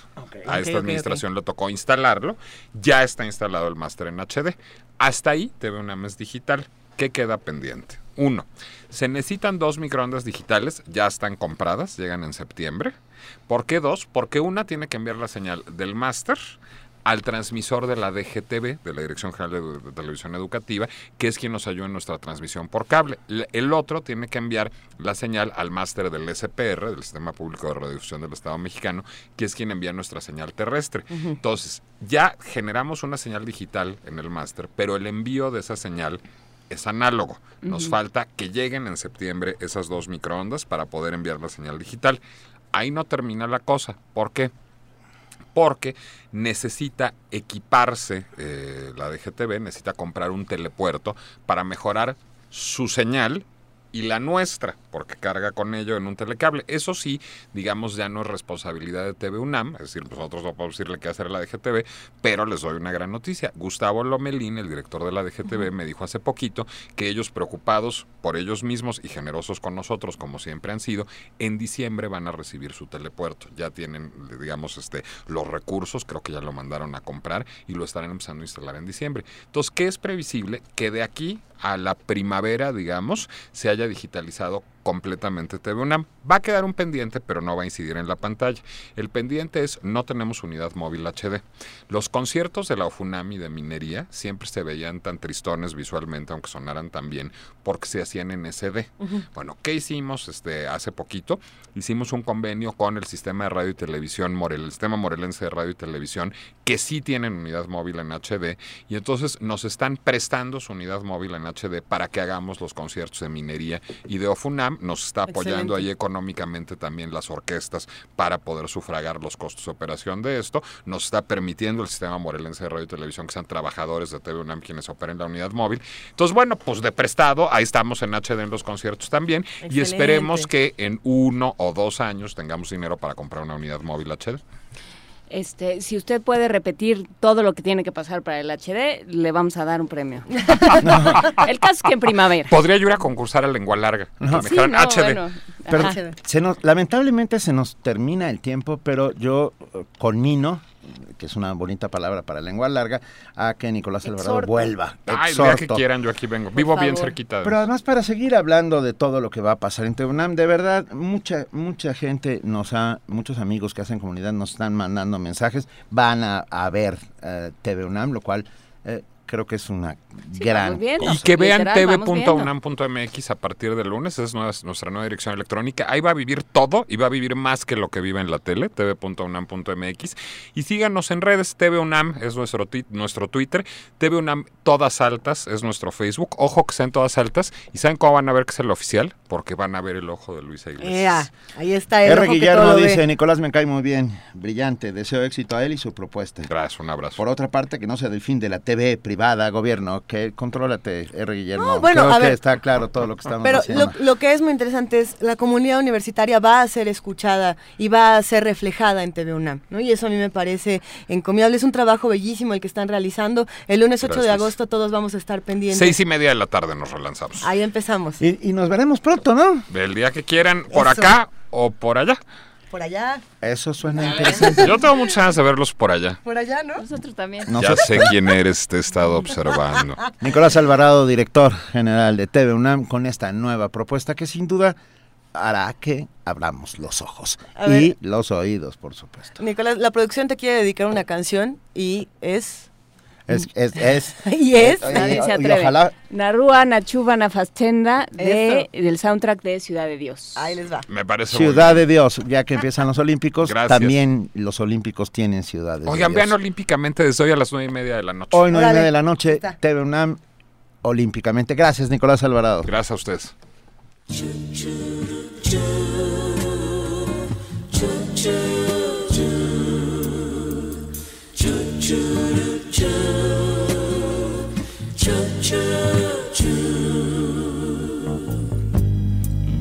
Estou disposto a esquecer seu rosto de vez. E acho que é tão normal. Dizem que sou louco por eu ter um gosto assim. Gostar de quem não gosta de mim. Jogue suas mãos para o céu e agradeça se acaso tiver alguém que você gostaria que estivesse sempre com você na rua, na chuva, na fazenda ou numa casinha de saber.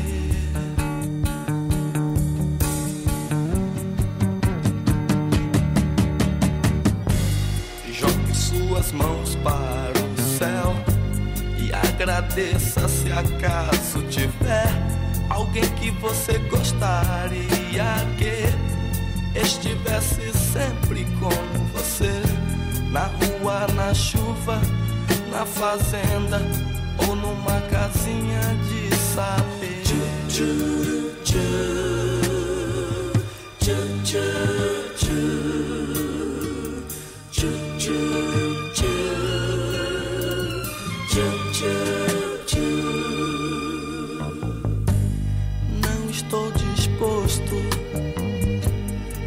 esquecer seu rosto de vez. E acho que é tão normal. Dizem que sou louco por eu ter um gosto assim. Gostar de quem não gosta de mim. É. Jogue suas mãos para agradeça. Primer movimiento. Clásicamente diverso. Son las nueve de la, mañana. con 49. Sí, sí, sí. A esa hora es, Benito. uno para todos. Todos para uno. Eso. eso eh, los tres mosqueteros. hablando de idioma. Los, los tres mosqueteros que eran, eran cuatro. cuatro. Athos, Portos, Aramis y D'Artagnan. Ya iba yo a decir D'Artagnan. Que defendían el honor de una reina casquivana. Si te pones a pensarlo, todo es un misunderstanding. Mira, mira, lo que, lo que se organizan, entre, entre, otras cosas, defendían al rey y la institución, ¿no? Sí, y en, Oigan, a ver, algo que me encantó de la conversación que acabamos de tener con Nicolás Alvarado es esta parte documental donde habló de lo que estaba ocurriendo en el Museo Universitario del Chopo, de cómo sale, de cómo se arma, de cómo se reestructura. ¿Y qué estará pasando hoy en el centro, en el, ¿En el museo? Bueno, lo que queda claro es que el Museo del Chopo no es Dinamarca. Mariana Gándara, jefa de artes escénicas. Ay, escuchamos la bella Oímos tu, tu maravillosa risa. Hola, Mariana. Hola, ¿cómo están? Felicidades, primero que nada, ¿eh? Muchas gracias. Mariana, este también, este también es tu cumpleaños, ¿no? Dos años Este de primer es movimiento, este es un cumpleaños que compartimos. Ay, no, bueno, eso es un gran honor. Te queremos, Mariana. Y yo a ustedes, muchísimo, muchísimo. Gracias por generar este espacio de encuentro, de comunidad, donde todos los días uno siente que hay un oasis en la radio. Esa misma sensación de oasis se siente cuando vamos al Museo Universitario del Chopo y cuando nos damos una vuelta por todos los contenidos impresionantes que tienen, pero sobre todo por estas obras. Eh, a ver, ¿qué pasa con esto? No es Dinamarca, querida Mariana. Les cuento, eh, el, el día de ayer justo, Facebook me estaba recordando, ¿no? Este, en esta cosa que ahora hace donde te dice lo que hiciste hace hace unos ayeres. O sea, ¿qué andabas haciendo? Una foto en donde estamos yo y David Jiménez, el director de 8 metros cúbicos, sentados en las butacas del Foro del Dinosaurio, viendo el escenario vacío. Y esa foto la tomó la maravillosa Antonita López, que es la que hace el registro de todo lo que sucede en el museo. Y esa foto captura el momento en el que yo platicaba con David acerca de la posibilidad de que esta compañía joven mexicana hiciera una residencia en donde pudiéramos ver una retrospectiva de su trabajo y al final con el buceo como productor hiciéramos un estreno del último texto que tenía en ese momento David con el Garcías, que es Esto no es Dinamarca. Y el jueves pasado se llevó a cabo el estreno de esta obra, de la cual yo estoy orgullosísima, porque me parece que es, un, es una obra necesaria. ¿no? Eh, esto no es Dinamarca, es un montaje que se basa en Hamlet, de William Shakespeare, como punto de partida, pero que lo que va a utilizar no es tanto la anécdota, es decir, si uno va a ver la obra pensando que se va a enterar de qué va el Hamlet de Shakespeare, este, de una vez les cuento que no va por ahí, porque lo que va a utilizar es los conflictos de los personajes para que nos sirvan como un crisol de la experiencia contemporánea, de nuestra experiencia contemporánea. Ahí hago una, no remarco porque es la nuestra, la de los mexicanos del 2016. Entonces, Hamlet, este personaje que siempre ha sido un poco pusilánime, ¿no? Que, que prefiere mantenerse al margen de la acción, aun cuando ve que todo es caos y que las cosas se derrumban, eh, está todo el tiempo preguntándose si hacer o no hacer, ¿no? Si ser o no ser. Sí. Y, y lo que hace Chías es ponernos de reflejo a todos, ¿no? De decir, bueno, se, se nos cae el país a pedazos y, y qué estamos haciendo con eso pone a, Ofelia, por ejemplo, como un símbolo de pues de la dolorosísima frustración de la juventud y, lo que se hace con la esperanza. Eh, a Gertrudis, que como todo esto es un gran desorden, la pone a platicar con Yocasta y con Lady Macbeth. Eh, cuál es la mejor estrategia para lidiar con su hijo y su marido, ¿no? Cosa de la cual las otras dos... O sea, pensé cómo matar a, a su esposo y no... Va, va, va muy bien. Sí, ¿no? Bueno, sí, no, bueno, hizo varias cosas con su sí, hijo no, también, no, no, no, no, necesariamente violentas, este, o bueno, de otro tipo de violencia. Ándale. Y, y, y cuál es la idea de lo correcto, ¿no? Y si realmente uno puede, puede llevar a cabo una acción que sea correcta.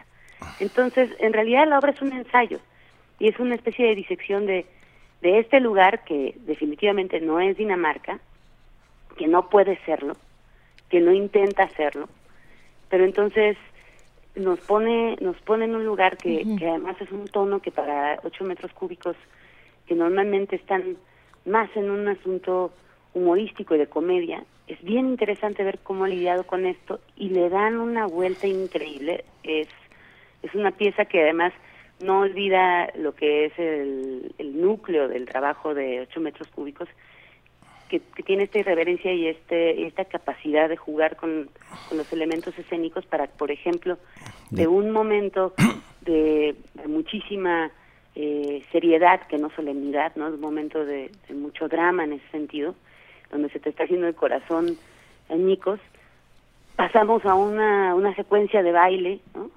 alucinante, una especie de musical, este, o terminando ese musical, lo que escuchamos es un manifiesto muy poderoso acerca de, del teatro, de lo que es el teatro hoy en día y, y, de cómo, cómo protegerlo. ¿Desde, ¿Desde cuándo, Mariana?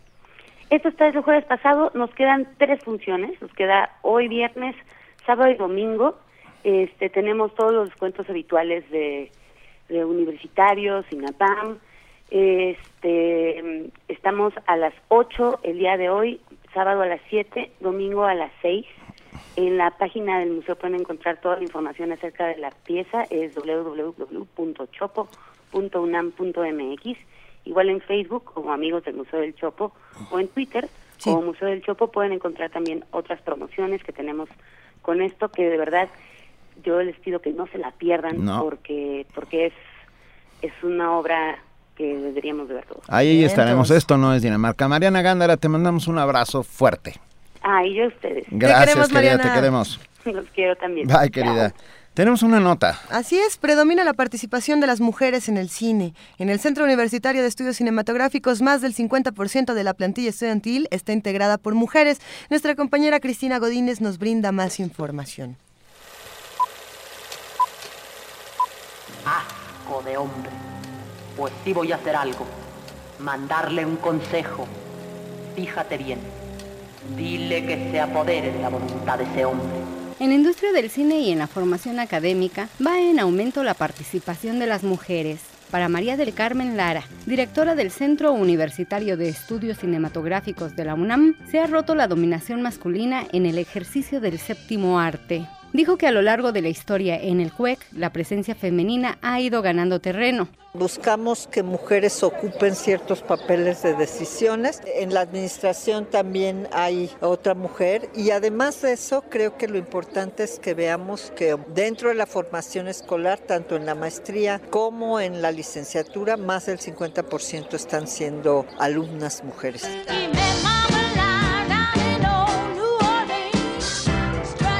Cuanto a temáticas, se nota el sello femenino al abordar los derechos del cuerpo, a decidir, a pensar, a las libertades en general y a la denuncia contra la violencia. A pesar de nuestros propios mitos de no acceder a la parte técnica o a pesar de lo que es la formación cultural donde se nos considera no aptas para las cuestiones técnicas, eso ha sido un paradigma que el CUECA ha roto mucho y que eso obviamente influye no nada más en las docencias que el CUECA hace en otros centros, sino también en la presencia en el cine industrial de las mujeres. El profesor decano de cinematografía en el CUEC, Mario Luna, comenta que se ha roto el dominio de los varones. Para Radio UNAM, Cristina Godínez. Primer movimiento. Clásicamente... Diverso.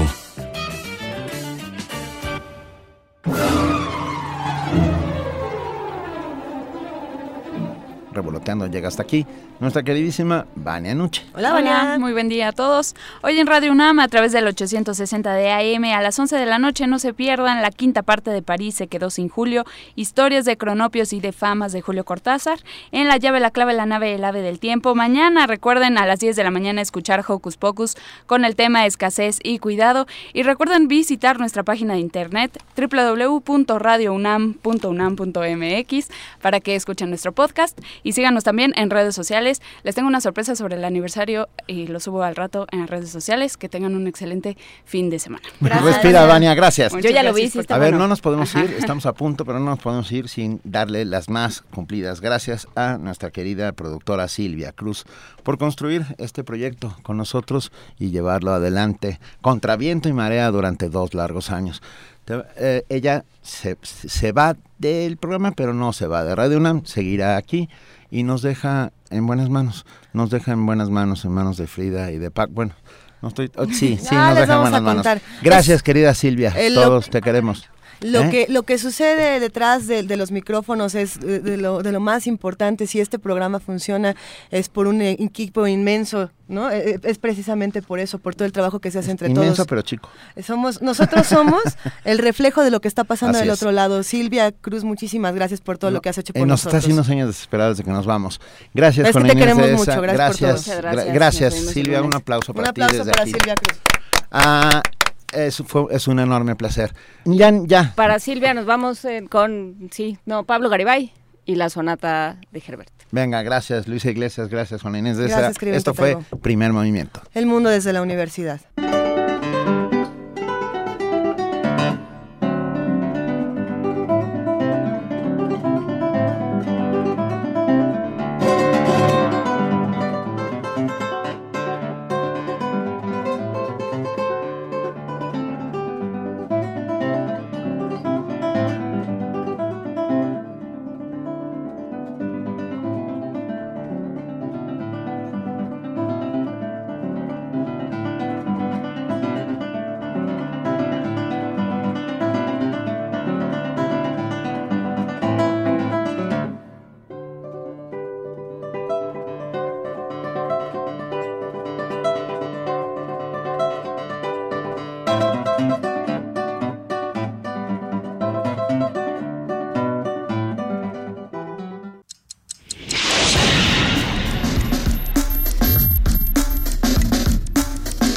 Radio UNAM presentó